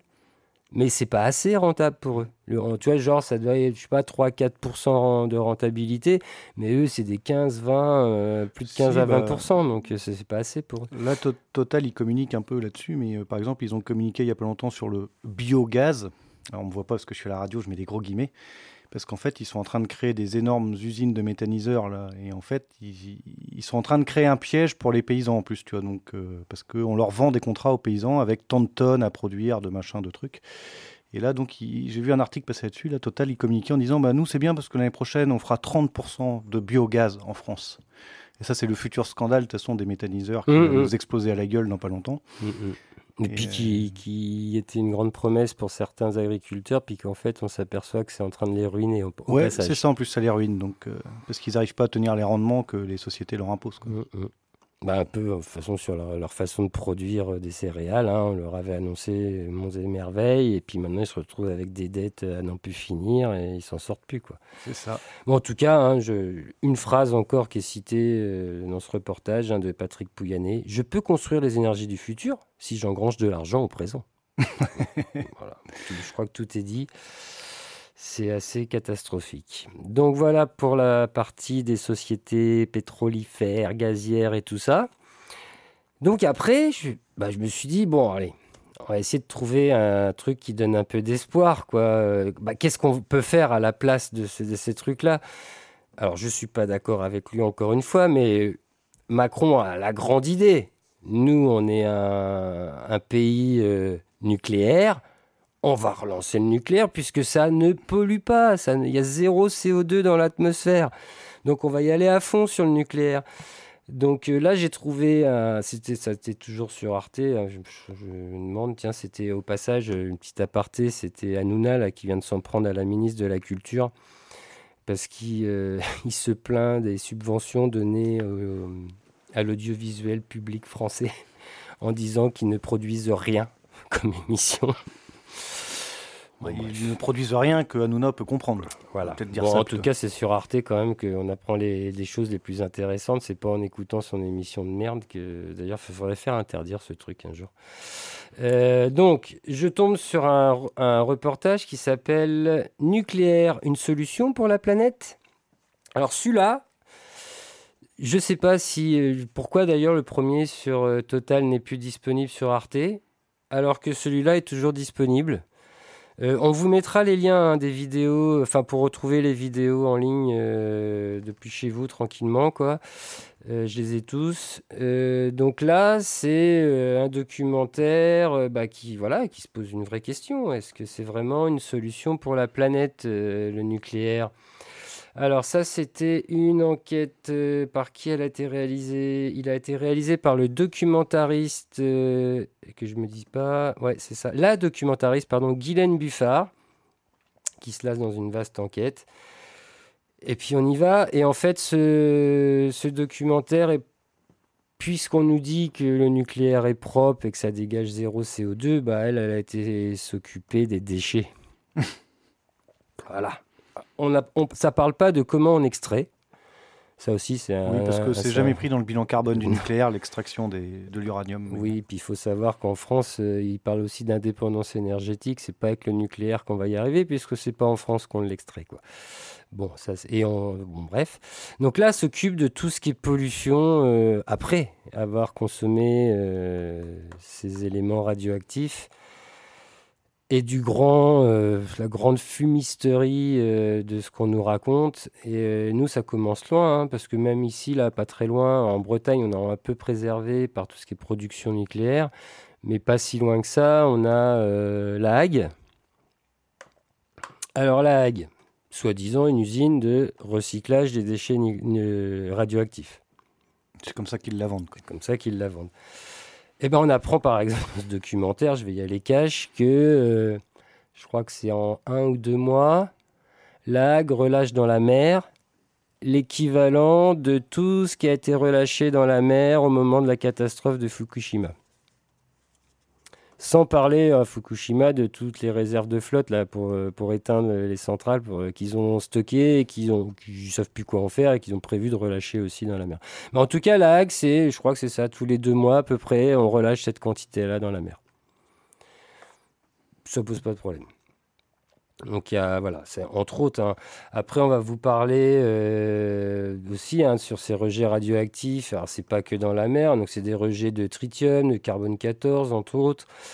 Euh, que ce soit dans les, dans les, dans les fleuves, hein. la Loire par exemple, il y a une partie euh, sur comment est polluée la Loire au tritium qu'on retrouve dans l'eau qu'on consomme, évidemment.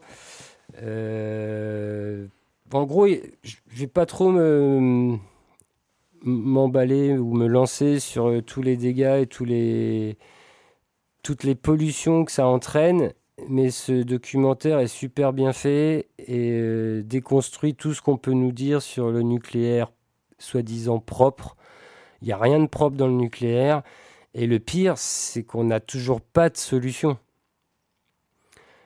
On n'a pas de solution. Et il y a même un moment, euh, enfin non, on n'a pas de solution. On, vous parle de Bure aussi, hein, des, problèmes, enfin des dangers qu'il y aurait à stocker euh, à long terme à Bure, en prenant euh, exemple aussi sur des tentatives de stockage en, en sol profond en Allemagne, qui a foiré, enfin à plein d'endroits.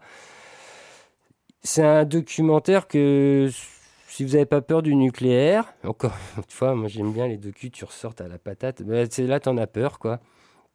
Et on parle pas que des accidents hein, de production, là on parle vraiment de, la pollution à long terme. Donc voilà, on sait pas faire. Euh, Il y a même un moment, tu as quand même une directrice de la communication est-ce qu'elle est d'EDF ou je sais plus, qui dit mais si euh, sur le recyclage, on en envoie, je crois que c'est à Tricastin qu'ils ont des trucs là-bas, où euh, on envoie 85, alors comment elle dit?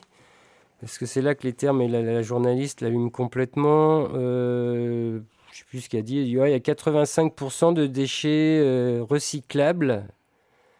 qui sont- Vitrifiable, quoi. Ouais, je sais pas. Et euh, elle appuie sur le terme euh, que j'ai perdu. Encore une fois, je suis tout à fait précis ce matin. Euh, mais euh, c'est recyclable, mais est-ce que on le recycle? Enfin, en gros, c'est ça la, la question. Et là, gros malaise chez la directrice de communication. Oui, effectivement. En gros, c'est potentiellement recyclable quand on en saura faire. Mais actuellement, sait pas faire. Et en plus, sur les. Enfin, moi, les déchets nucléaires, c'est On stocke. un sujet que je connais un petit peu. En plus, on a des soucis, c'est que les gens, ils se rendent pas compte de la masse de déchets, en fait. C'est énorme. C'est parce que tout le monde est persuadé qu'il y a que le cœur, tu sais, de la centrale qui est vachement dangereux. Parce que c'est vrai que c'est le- les déchets les C'est plus dangereux. C'est les plus dangereux. Mais en fait, ce qu'on ne présente pas aux gens dans les déchets, par exemple, c'est tous les déchets d'intervention. Dès que les gens ils viennent faire de la maintenance, donc tu as les gants, les serviettes, le coton, euh, les outils, tout ce qui est potentiellement contaminé avec du nucléaire. Bah, ça, c'est pareil, on ne sait pas quoi en faire. D'ailleurs, dans ce domaine-là, tu as des, des déchets moins radioactifs, hein, qui ont peut-être des durées moins longues, euh, des choses comme ça. En Allemagne, qui est mis en avant euh, pour le, le démantèlement de ces centrales, où ils, s- ils semblent aller plus vite, mais c'est pas pour autant que c'est plus efficace. Ils ont un système, par exemple, pour certains métaux qui seraient moins radioactifs, où euh, je sais plus ce qu'ils font. Enfin, ils les gardent un peu plus longtemps, machin, ils les refondent et tout. Après, ils font quelques tests. Alors, je sais pas à quel niveau. Après, ils ont leurs normes et ils déclarent le métal. euh, c'est bon, il est recyclable maintenant. Et euh, parce qu'ils font un test sur le moment, si tu veux. Tiens, il y a tant de. Je sais plus ce que c'est que l'unité de, de mégacil- becquerel. de becquerel ou de machin. Tu vois, oh, ça va, ça, ça rentre dans les normes. euh, on est en dessous de la radioactivité naturelle. Ouais, Sauf ce qu'ils disent pas, c'est que bah, ce métal part, il est recyclable, ça y est, et il est revendu à des sociétés qui vont, bah, des fonderies, à tout un tas de trucs, et ce métal va être réutilisé pour des matériaux que vous allez retrouver potentiellement euh, à Ikea, que vous allez retrouver n'importe où, que vous allez acheter, vous allez les mettre dans votre maison, et puis que vous, auquel vous allez être exposé toute votre vie, quoi. Et donc, même si le taux de radioactivité, c'est en dessous du taux de radioactivité naturelle au départ, le problème, c'est le temps d'exposition euh, aussi derrière, quoi. Ouais, puis le taux de radioactivité naturelle, ça veut strictement rien Ça dire. veut rien dire. Qui, qui l'a fixé, quoi. Oh, Et bah, puis, si tu vas à différents endroits, il est pas le même, quoi. En Bretagne, par exemple, il est assez élevé. Mais tout ça, c'est pas pris en compte. Et puis, ils te disent pas. euh, Il y a plein de trucs qui font augmenter la radioactivité du corps humain. Mais en, gros, tu as bien résumé les choses. Normalement, c'est euh, la règle dans le nuque hein, c'est euh, rayonnement et temps d'exposition. Mm, c'est ça qui est mm. important. Mm. Donc, c'est sûr que si toute ta vie, tu as une. Euh, une petite source à côté de toi qui t'irradie la tête. euh, on se rappelle un peu ce qui s'était passé, euh, c'était dans les années euh, 20 ou 30, là, qu'il y avait eu euh, dans les usines d'horloges, ils peignaient les aiguilles au radium. Ouais. C'est pour que ça brille dans le noir. Ouais. C'était à la mode, enfin, c'était une grosse mode dans les années 20, euh, le radium. Bah, toutes les nanas qui faisaient ça, parce que c'était des femmes qui faisaient ça, elles ont eu des cancers et tout ça. C'était des petites quantités, mais tout le temps, quoi. Et après, tu as les irradiés de l'île longue hein, aussi, que tu parles de ça, c'est des petites quantités, tout le temps. Mm, mm. Mais le nuque, le problème, c'est que tout le monde est persuadé qu'on maîtrise. Donc, euh, c'est ça le gros Bah, sujet en France. on en est persuadé parce que c'est ce qu'on nous rabâche aussi sans arrêt, quoi. Oui, bah, Comme euh, Macron va s'appuyer sur le fait, c'est le seul terme qu'il va mettre en avant, c'est une énergie propre. D'ailleurs, euh, bah, c'est ça aussi le drame, c'est au niveau européen hein, que ça a été classé énergie verte ou énergie de transition, je sais plus, Avec le gaz. avec le gaz. Avec le gaz. Donc les- le gaz de schiste et ce que je parlais tout à l'heure, euh, les, les rejets de méthane dans l'atmosphère. Après, ces débats-là sur le qu'on a sur le nuque euh, en France, ils sont très fermés parce que comme on est, comme tu disais, un pays nucléarisé, les lobbies du nucléaire sont ultra puissants. Ce qui fait qu'il n'y a pas de, de dialogue en fait en France. Les gens ils voient des centrales nucléaires à côté de chez eux, mais ça les inquiète pas. Tu vois. Bon, on leur file des pastilles d'iode euh, une fois par an, mais ils se posent pas de questions pourquoi. Quoi. Ouais. Et, le, et le- la gestion des déchets, alors là, ils t'ont fait le mythe. euh, alors là, il y a un moment, ils communiquaient sur ITER parce qu'ils disaient qu'on avait balancé tous les déchets là-dedans. Après, ils communiquent sur Bure, mais bon, Bure, bah, c'est pareil, euh, soi-disant, euh, ça doit être euh, enlevable. Mais je suis pas sûr qu'au bout de on 150 sait ans, pas, ouais. tu puisses les enlever. Oui, puis il ne parle pas des risques d'incendie non plus qu'il peut y avoir, y avoir lieu là-dedans. quoi. Ah non, non, bah, ça, c'est des sujets qui sont pas abordés du tout. Ils ont trouvé un coin paumé où il y a 80 habitants, puis ils ont dit, bon, on va enterrer tout là. Quoi. Mm. Et euh, en France, bah, t'as t'as pas de débat sur euh, le nuque. Quand tu parles des centrales nucléaires aux gens, pour eux, c'est ouais, bien, c'est la sécurité. C'est euh, con si t'es contre. c'est- ouais, voilà. Ça va pas, non? Et pourtant, là, tu vois, comme tu disais, Macron, il veut relancer les énergies nucléaires. Et Mm. tu as tous les mecs de chez EDF qui sont en train de lui dire non, mais on sait plus faire. Mais ben, on sait plus faire. Et puis en plus, pour revenir sur ce débat-là, combien de temps ça prend de construire des centrales nucléaires? Bah d'ailleurs, on sait toujours pas parce qu'on n'arrive pas à en faire une nouvelle. Alors, euh, Flamanville, ça fait 15 ans que ça dure. Ouais, c'est ça. Donc en fait, la solution, c'est on est déjà en 2023. Celle-là verra peut-être le jour, euh, je sais pas, j'espère pas. Mais euh, ce serait pas avant, bah, non, mais euh, pas avant 2040, quoi, qu'éventuellement on aurait des solutions pour la transition énergétique. Donc pendant ce temps-là, on va continuer à faire de la merde. Donc le GIEC va pas, va, va, va pas aimer, je crois. hein. Ça va être de pire en pire chaque Oui, année. puis, quoi. euh, Bah, Il n'y a pas que le GIEC d'ailleurs. mais- Et puis les gens, on les met pas en face des déchets. Quoi. On- ils n'ont pas la notion. euh, Ah, on te cache tout, C'est vrai que c'est un, milieu super euh, peu transparent, quoi. Donc, de toute façon, vous pouvez. euh, Enfin, il y a plein d'infos. Il y a des, le site de la CRIRAD, il y a Sortir du nucléaire, il y, a, bon, il y a quand même des trucs où on peut avoir des. Moi, j'aime bien Sortir du nucléaire, puis il y en a une autre, je crois. Euh, Bah, a- C'était les bombes- les, les bombes atomiques aussi, qui est un collectif féministe euh, qui était présent à Bure et qui a organisé euh, notamment deux événements euh, en mixité choisie euh, à Bure. Euh, c'est euh, euh, point truc. Ouais, puis c'est- tu m'enverras le point truc que je le mette dans l'article. Et dans Sortons du, c'est pas Sortons du nucléaire aussi qui avait fait une super carte euh, si Fukushima arrivait en France, un truc dans ce genre. Il me semble Oh, qu'ils avaient fait un truc comme ça et Mm. c'était impressionnant de voir les retombées radioactives. Euh, Ils avaient pris la carte de France, ils avaient dit bah si voilà il y a une centrale qui pète comme Fukushima, euh, tout le monde sera touché quoi. Si elle pète en France Ouais. Oui, oui. Ah bah non mais en France tout le monde est persuadé que les centrales pèteront pas, nous on sait faire. Bah, on est les seuls. C'est marrant hein, parce que dans les grands producteurs nucléaires, euh, il y a eu les États-Unis, Oui, enfin, il y a les États-Unis, il y a la Russie, il y a le Japon. Ils ont tous eu leurs gros accidents. Ouais. Mais nous, non. On ne l'aura jamais parce qu'on est plus fort. Mais on sait plus faire. D'ailleurs, on n'arrive pas encore à finir de déconstruire euh, la centrale qu'on a là à côté. Là, euh. Bon, bref. Donc voilà, donc des beaux documentaires qui vous donnent des vraies informations pour déconstruire tout ce qu'on vous dit sur Total, pour déconstruire tout ce qu'on vous dit sur le nucléaire. Donc tous les liens seront dans l'article de cette midinale. Et euh, franchement, ça vaut le coup, hein, plutôt que de regarder TF1 le soir, à un moment, allez vous informer euh, autrement. Et Arte en plus si t'as une box, t'as accès à tous leurs documentaires via la box, donc c'est bien. Ouais, mais là, il est, en... il est payant là, sur le. Ah, merde. Pas celui-là. Le sur le nucléaire, il est encore gratuit, mais celui sur Total, pour là, ils l'ont mis en VOD payant. Ah. Mais de, moi, je l'ai retrouvé euh, par euh, un site qui s'appelle, enfin, qui, qui a pour adresse archive.org.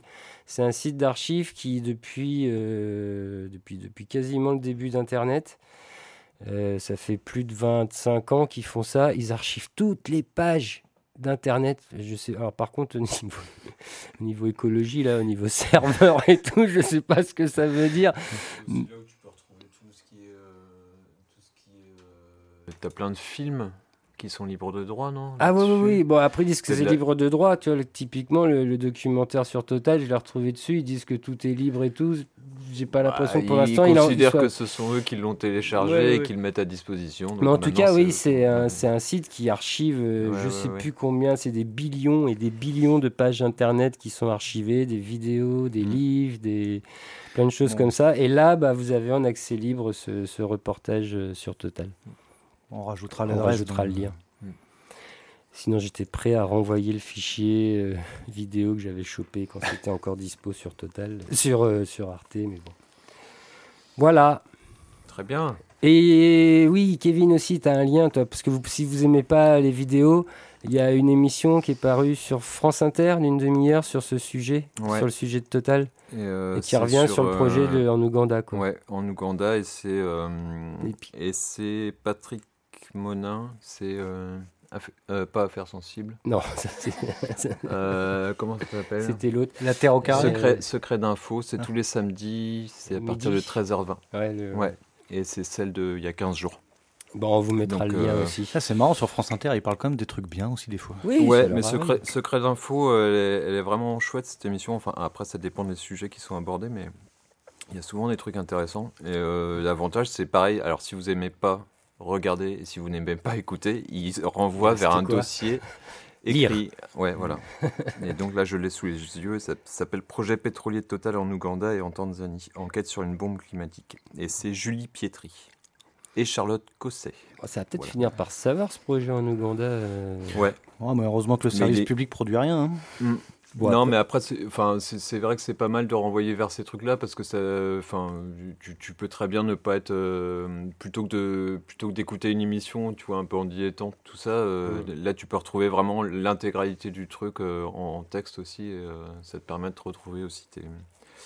Tu vois, si tu avais eu la page sous les yeux, tu te serais pas mélangé dans tes. Non, je rigole. Non, mais, c'est- c'est- c'est- non, mais en tout cas, voilà. euh, Préparez-vous quand même à regarder ces vidéos. J'ai envie de dire, âme sensible, faites gaffe. Parce que on prend quand même des claques. On n'en ressort pas avec un moral du tonnerre. On en ressort plus informé. Et, moins bête euh, vis-à-vis de ce qu'on peut nous dire. Puis ça donne des billes aussi. Euh, dans, on a fini les discussions familiales des, fin d'année. on, peut aussi avoir d'autres discussions familiales ou avec des amis un peu mm. partout. On a tous des amis ou de la famille qui vont être euh, à donf derrière le nucléaire, qui vont vous dire qu'il faut continuer à brûler du pétrole. Bah là, ça donne plein d'arguments avec des, des vrais voilà des arguments et où je pense où c'est dur de contredire derrière quoi. Voilà. Voilà. On enchaîne On enchaîne. Est-ce qu'on fait euh, une petite pause musicale? Est-ce qu'on enchaîne l'agenda ou on fait l'agenda à part? On fait l'agenda à part? Ça nous permet de passer deux musiques de plus que vous avez préparées. Nous, on avait prévu, comme vous nous avez fait rêver, de passer Idéal Vénère, euh, non pardon, Idéal Turfu de euh, Vénus Vénère, et ensuite on pensait enchaîner sur l'agenda, non? Très bien. C'était ça le plan? Allez, on y va comme ça. On fait comme ça. Et on se retrouve après la troisième partie agenda.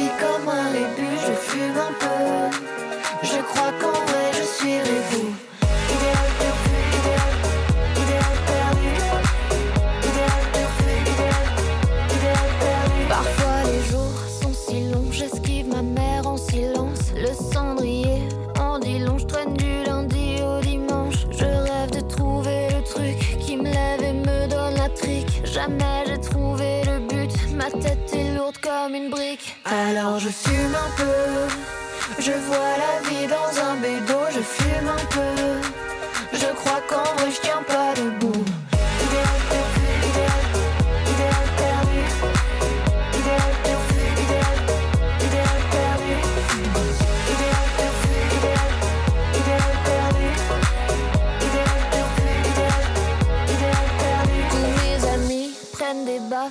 Leur vieux taf à la con. Moi je me prends une dernière taf, je regarde les étoiles au plafond. Tous les ennuis, j'y fais pas gaffe, même si on a des millions. Moi j'encaisse une dernière caf au fond d'un canapé sans fond.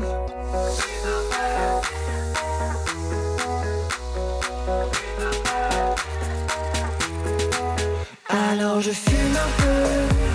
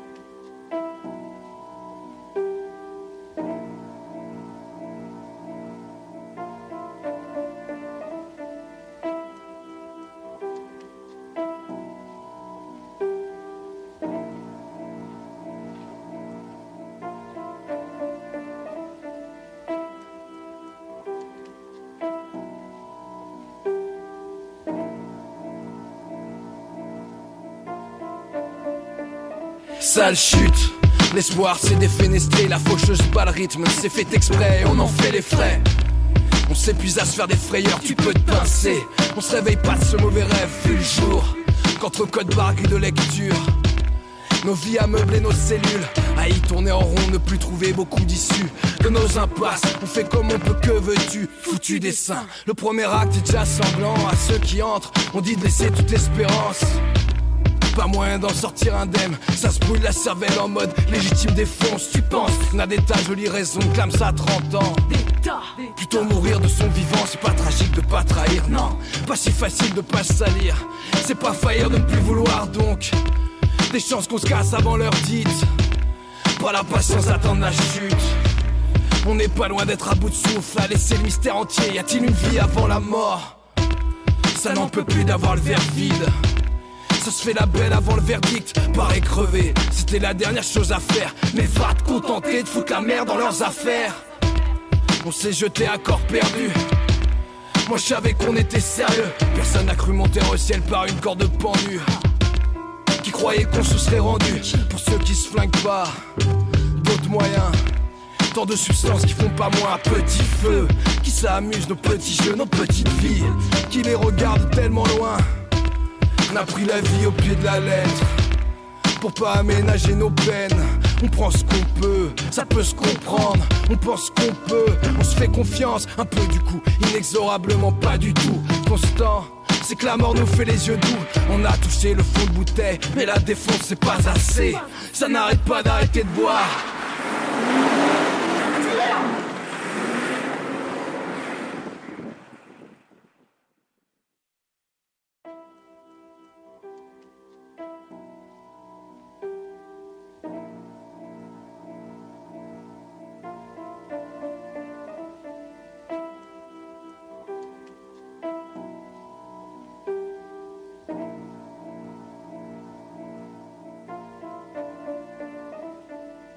Pas les cibles pour kamikaze qui manquent pourtant.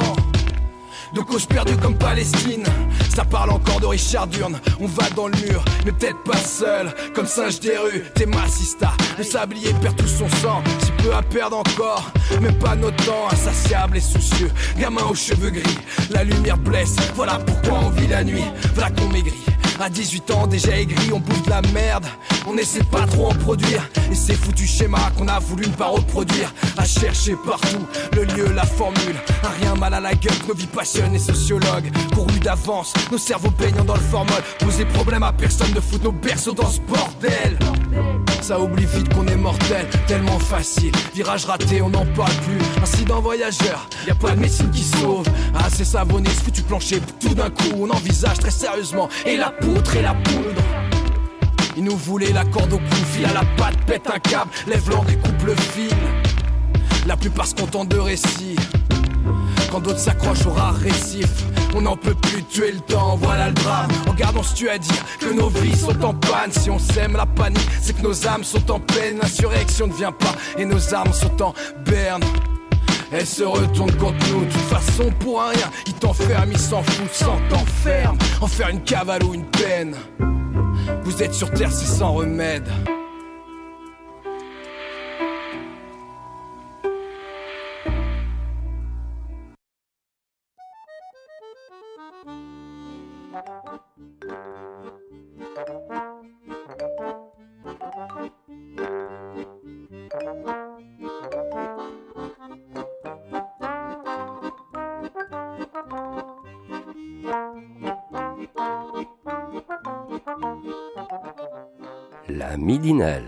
La matinale libre, curieuse et impertinente de Radio Piquet.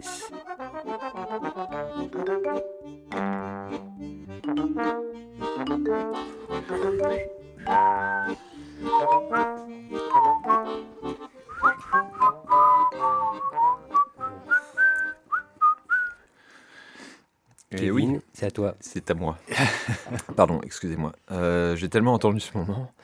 Euh, voilà, donc on va parler de l'agenda, donc euh, en deux parties, plutôt une, un- une partie euh, agenda militant Et culturel. et culturel. petit peu, Ouais, un petit peu, ouais. histoire de... Donc pour l'agenda militant, que je retrouve mes notes. du Donc de ce 23 janvier 2023, je rappelle, si vous écoutez le podcast un Ouais, c'est ça, c'est ça. Donc ce soir, ce soir, il y a un comité de mobilisation à la fac Ségalin. C'est à 18h, donc ce soir, lundi. Donc ça, ça, ça consiste à... Eh ben, je, je sais pas. Il n'y a pas de. à j'ai pas de organiser la mobilisation, quoi. Ouais, en gros, on va parler un petit peu de, de ce qui se passe cette semaine et la semaine prochaine, donc des dates. euh, donc on va vous le dire. Tu voilà. Et ça, ça, ça- c'est issu de la GD Lutte qui s'organise à Brest. Pas que. Pas que Pas que. C'est aussi l'intersyndicale. Oh, bien. Oh. Donc euh, donc voilà. De la convergence. C'est ça. Yes. Donc, alors, je retrouve mon petit truc. Donc, ça, c'est pour ce soir. Effectivement, ce, ce rendez-vous-là, en fait, c'est l'AG des luttes et c'est pas l'intersyndicale. Euh, demain, mardi, euh, mardi 24, à 7h30, il y a une action de tractage. Euh, donc, le rendez-vous, il est à 7h30, place de la Liberté, et c'est pour faire du tractage sur les ronds-points. Contre la réforme des retraites. hein. On avait dit qu'on rigolait pas, mais voilà. Non, c'est bien. faut- Ouais, faut voilà. Prendre Donc, les ronds-points. Euh, mercredi, euh, à 18h, une réunion publique sur l'enjeu de société que représente la réforme des retraites. Ça, ça se passe à la salle des syndicats et c'est à 18h. Voilà. Euh, jeudi, il y a une marche au flambeau à partir de 18h. Donc le rendez-vous, c'est 18h, place de la Liberté à Brest. Voilà. Et ça, c'est organisé par l'intersyndicale. Ça, tout ça, les trois derniers, c'est l'intersyndicale et l'AG des luttes, je pense en commun, ouais. Voilà. Donc là, on attend du monde à Brest. On espère. Je sais pas. On verra. Je n'ai pas d'informations. Combien? 15 000 Ouais. Peut se faire euh, à cette heure-là. Il n'y a pas besoin d'être gréviste. Donc voilà, un petit rappel. Donc euh, ce soir 18h, mardi matin, demain matin à 7h30 place de la Libre, mercredi soir à 18h Heure, ouais. Salle des syndicats. salle des syndicats et jeudi euh, 18 marche au flambeau 18h place de la Liberté. Voilà. Et on reparlera de la manif du 31 euh, à la midinale de la semaine prochaine. prochaine. Voilà. Mm. Euh, côté, côté culturel, j'ai pas grand chose. Si, bah, il y a déjà un truc en place là euh, à Brest. Il y a une salle, un espace qui, est, qui, qui va peut-être plus pouvoir organiser Ah oui. des concerts Ouais, ouais, ouais. à cause de la SACEM. Ah oui, à Ouais. Bellevue. Donc c'est l'espace Léo Ferré. Euh, donc tu m- moi je l'avais noté en agenda culturel parce qu'en fait sur leur site ils donnent la date du 24. A priori demain ils auraient euh, les dernières discussions ou en tout cas la poursuite des discussions avec la SACEM. Pour expliquer vite fait, euh, l'espace Léo Ferré actuellement pour euh, organiser les, les concerts d'une année, ils avaient un forfait de 900 euros. Ça Ah. correspondait à 30 euros par soirée de concert. Voilà, bien globalement, si tu comptes, euh, enfin eux c'est ce qu'ils c'est ce qu'ils disent sur leur site, enfin et même dans, dans la presse, en fait c'est une trentaine de une trentaine de concerts, donc ça fait euh, 30 euros par concert si on calcule bien. C'était pris en charge par l'espace Léo Ferré et c'est Ouais. 30 euros qui ne demandent pas aux, assos, Aux associations, ou aux orgas de concert. quoi. Tout à fait. Et là, la SACEM en fait leur demande 90 balles par soirée. Donc là, apparemment, ça ne rentre plus dans le Ouais. budget de l'espace Léo Ferré. Et à tel point que, euh, bah, que pour l'instant, en tout cas, ce qui, est ce qui est annoncé sur le site de l'espace Léo Ferré, c'est que euh, toutes les, toute la programmation de l'année à venir est en suspens. Mm. Donc potentiellement, ah, enfin à l'heure actuelle, s'il n'y a pas de solution trouvée, c'est euh, Pas de concert à cette année. non, quoi. voilà. Ce qui va faire du mal à la, à la scène locale, parce que c'est ça aussi, il faut le dire, là-bas, c'est beaucoup d'artistes locaux qui en profitent Ouais. aussi, et qui sont pas forcément en plus inscrits à la SACEM. Non, non, C'est ça qui est énorme, c'est on va demander des droits pour organiser des concerts avec des groupes non inscrits à la SACEM pour aller en- en- après reverser ces thunes à Johnny Hallyday euh, Mm. et compagnie, quoi. Ouais, puis une des dernières salles, euh, Ouais, on va ouais. dire, euh, enfin une des dernières salles bien foutues, euh, qui, est- qui reste hyper accessible euh, financièrement en fait. Des, des concerts à 5 balles, euh, enfin voilà, c'est des trucs qu'on voit Mm. plus du tout, euh, qu'on voit plus du tout à Brest. Et puis dans le quartier de Bellevue aussi, et Mm. pas que en centre-ville. Quartier quoi. populaire, quoi. Ouais, ouais. Mm. Donc voilà. Euh, voilà, voilà. Ça, c'est demain, et donc suite des négociations à suivre. Ouais, je des sais pas si on aura euh, plus de nouvelles que ça. Euh, sinon, moi, je... ressort quand même. Ouais. Sinon, j'avais noté euh, donc dans les, dans les grandes salles, il y a la Carène. Il y a la Carène qui fait une soirée mercredi à partir de 18h30.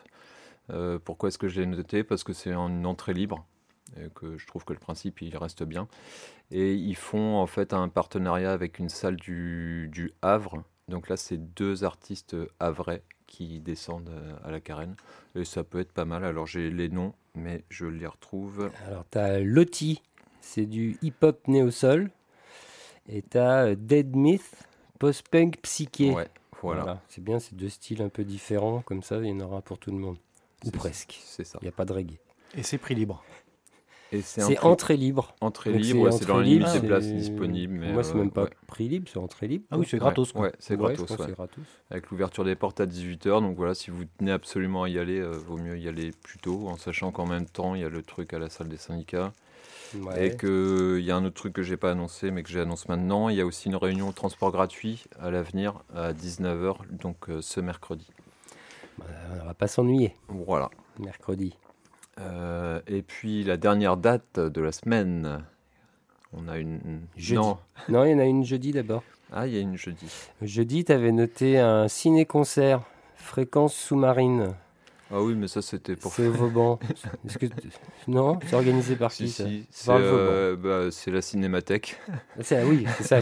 On avait dit qu'on on donnerait un peu d'infos de ce qui sort de la cinémathèque ouais, de Bretagne. Ouais, ouais. Bah, c'est un, un- un projet qu'ils avaient mis en place. En fait, ils voulaient faire un truc sur le, le monde sous-marin. Euh, Je sais pas trop ce que ce qu'ils entendent par le monde sous-marin, mais en tout cas, là, c'est un ciné-concert de 45 minutes. Ça a l'air d'être pas mal.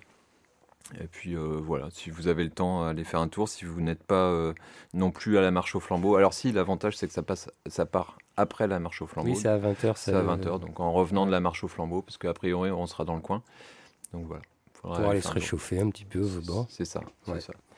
Et dimanche. euh, Dimanche. Dimanche, qu'est-ce qui se passe dimanche? Dimanche, il y a un truc à l'avenir? Il y a un gros truc à l'avenir. Hmm, Ouais. Il y a une, euh, il y a le grand jeu. Le grand jeu. Donc voilà, c'est le collectif Récupirate qui sort le grand jeu. Alors qu'est-ce que c'est que le grand jeu? Bah en fait, comme tous les dimanches, comme tous les derniers dimanches du mois, euh, c'est le collectif Récupirate qui organise une cantine de fin de mois. Et là, la thématique, enfin ce qu'on, ce qu'il va y avoir comme activité particulièrement, c'est du jeu. Alors il y aura des quiz musicaux, il y aura du karaoké, il y aura un- une sorte de n'oubliez pas les paroles euh, des chansons militantes, c'est ça à peu près. Et il y aura un trivial, euh, je sais plus comment on l'appelle, trivial Guérin. Voilà, avec des questions Autour de Guérin. Autour de Guérin. Donc c'est le début d'un grand jeu, je pense, parce que euh, n'aura pas forcément le temps de faire, euh, de produire énormément de questions, mais voilà, s'il y a des gens qui veulent participer aussi et, et donner des idées de questions rigolotes sur un peu l'historique, sur, sur ou pas d'ailleurs. Voilà. Donc venez nombreuses et nombreux, il y aura à manger. comme Donc ça, c'est dimanche, ça commence à 16h ça commence à 16h et euh, ça commence à 16h tout doucement avec la préparation. Après, j'ai pas les heures euh, là en tête euh, ni sous les yeux, mais globalement, on, on commencerait à jouer en préparant, c'est ça? Alors à 16h, effectivement, il y a l'ouverture du lieu et la préparation du repas. Euh, si vous avez envie de ramener vos jeux de société, il y avait l'idée que les personnes puissent jouer à des jeux de société. Et à partir de du coup 18h, c'est euh, le grand jeu qui commence. Donc là, ce serait euh, différents jeux en équipe. À 19h, on mange. Et à 20h, euh, c'est karaoké. Voilà. Voilà, c'est plus précis là. C'est ça, quand on fait en précis. collectif, en, collé- en collectif, c'est toujours mieux. ça, c'est pour la partie agenda culturel et militant Ouais, c'est tout. Ok, et ben on va passer à l'agenda, à moins que quelqu'un ait autre chose à, non, à informer. Et ben il reste l'agenda Piquet, qui est, qui est toujours là, hein, chaque semaine, euh, donc de la musique hein, sur Radio Piquet, des émissions directes, rediffusées, syndiquées. Cette semaine, euh, bah, on va commencer par ce soir à partir de 18h. le lundi à partir de 18h en cette année, c'est des rediffusions des anciennes écoles volantes. École volante, c'était mon émission de débat euh, sur différents sujets. Je n'ai pas celui de ce soir, mais euh, j'imagine que la personne qui a sélectionné l'école volante de ce soir qui va être rediffusée est un sujet encore fort intéressant, puisqu'il n'y a eu que des sujets intéressants d'ailleurs, cette école volante. Demain, de la musique, la playlist, à laquelle vous pouvez toujours participer. Envoyez-nous vos suggestions de, musique et on traitera les fichiers, enfin les, propositions dans les plus brefs délais pour les intégrer à la playlist Piquet. Mercredi, la rediffusion de cette midinale à 8h du matin. Donc ça, c'est la rediff habituelle quand il y a une midinale le lundi midi. Euh, et le, en fin de journée, mercredi, alors on va voir si on a le temps de vous passer la rediffusion de l'émission lundi soir, qui est produite par le site lundi matin, euh, normalement à 18h. Et en tout cas, suivant le temps de cette émission, normalement à 19h, indirect, c'est le retour de l'émission Punk sur Radio Piquet avec euh, Vite et Fort. C'est animé par Melmac. Il y a des invités cette semaine euh, et avec plein de 33 tours euh, punk. Alors souvent c'est issu de la scène française, mais pas que. Des fois ça arrive ait aussi de la scène étrangère.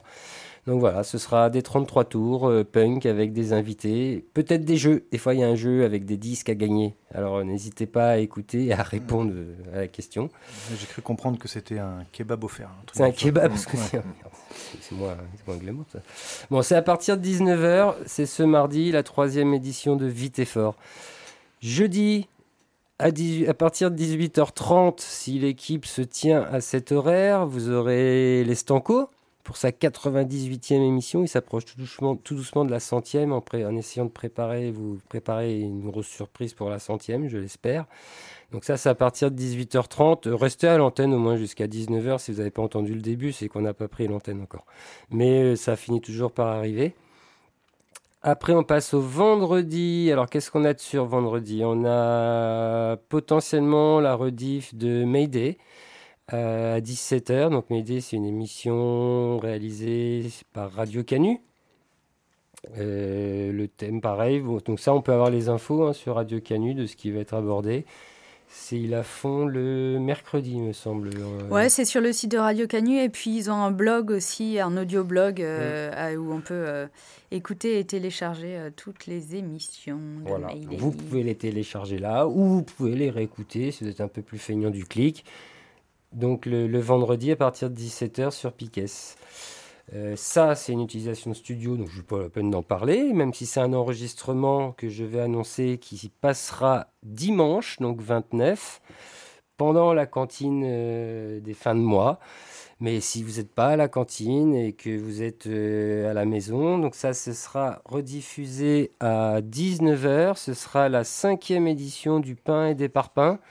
Et euh, donc l'émission écolo, écolo politique. Et euh, cette semaine, le thème abordé sera La lutte contre l'usine à saumon à Plouisy Ah et oui. euh, le saumon, ce beau poisson argenté euh, en général. qui vit Euh, normalement Ah de bah, façon sauvage. De façon sauvage, mais, mais très très élevée aussi, hein, très, Ouais. très très élevé de plus en plus, et qui a bien du mal à revenir là où il est né pour se reproduire euh, à cause des barrages et autres, euh, Ouais, déjà, il y a tout ça. ouais. voilà, et autres euh, surpêches, etc. Mais on vous en dira plus dimanche, et du coup, ce dimanche, comme tu le disais, c'est euh, du pain et des parpaings tous les derniers dimanches du mois. Mais les autres dimanches euh, du mois, euh, Sur le même créneau. sur le même créneau, 19-20, il y a des, des rediffusions d'écologie, de copains-copines d'écologie politique.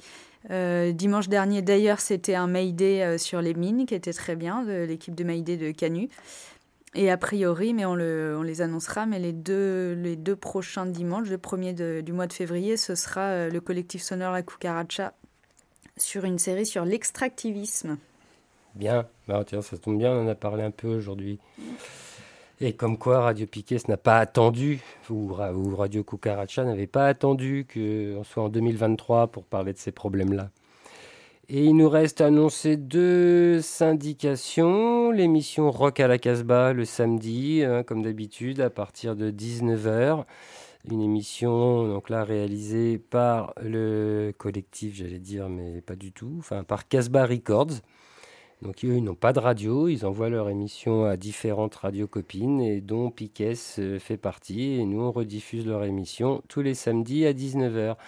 Et en dernière annonce, le dimanche, à partir de 11h du matin, là c'est avec votre café, tranquillement, vous ne regardez pas la messe sur euh, Antenne 2, excusez-moi, c'est mon âge.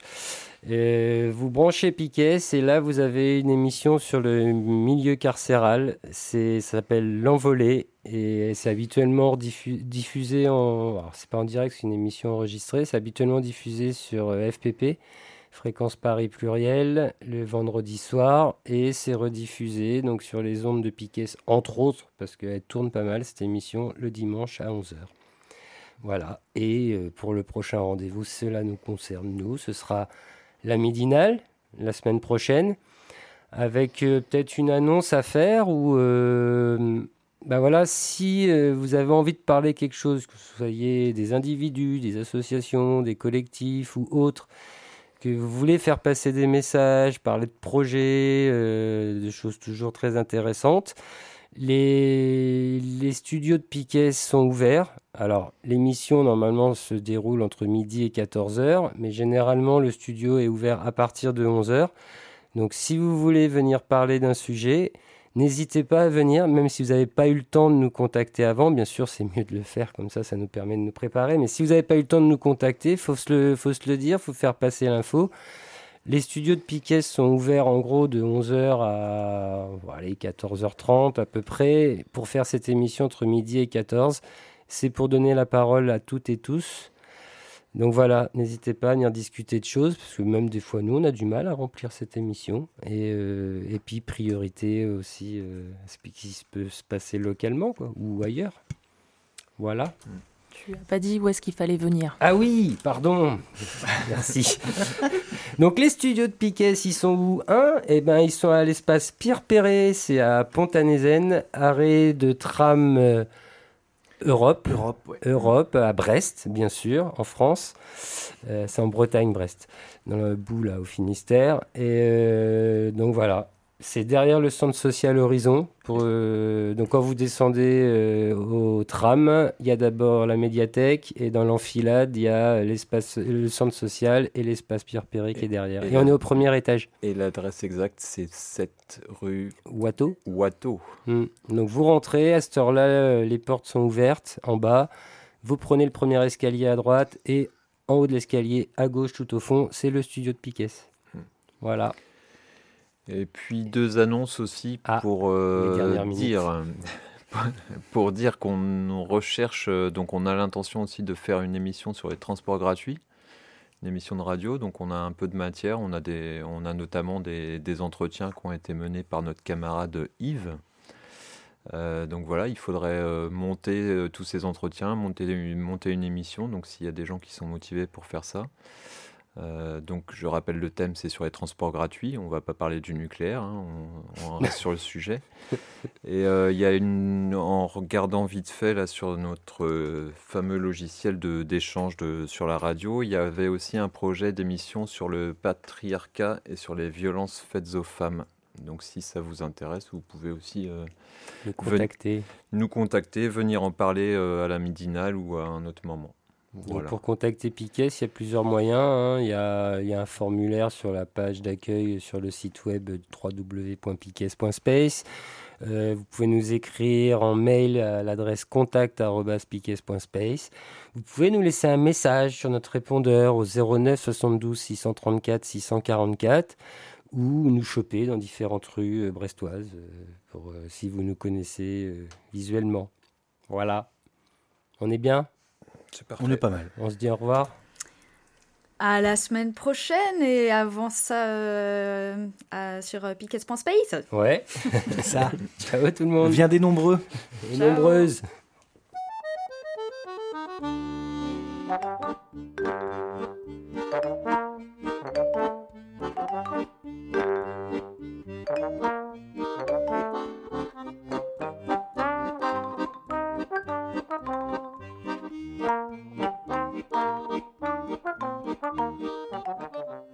La midinale, la matinale libre, curieuse et impertinente de Radio Piquet.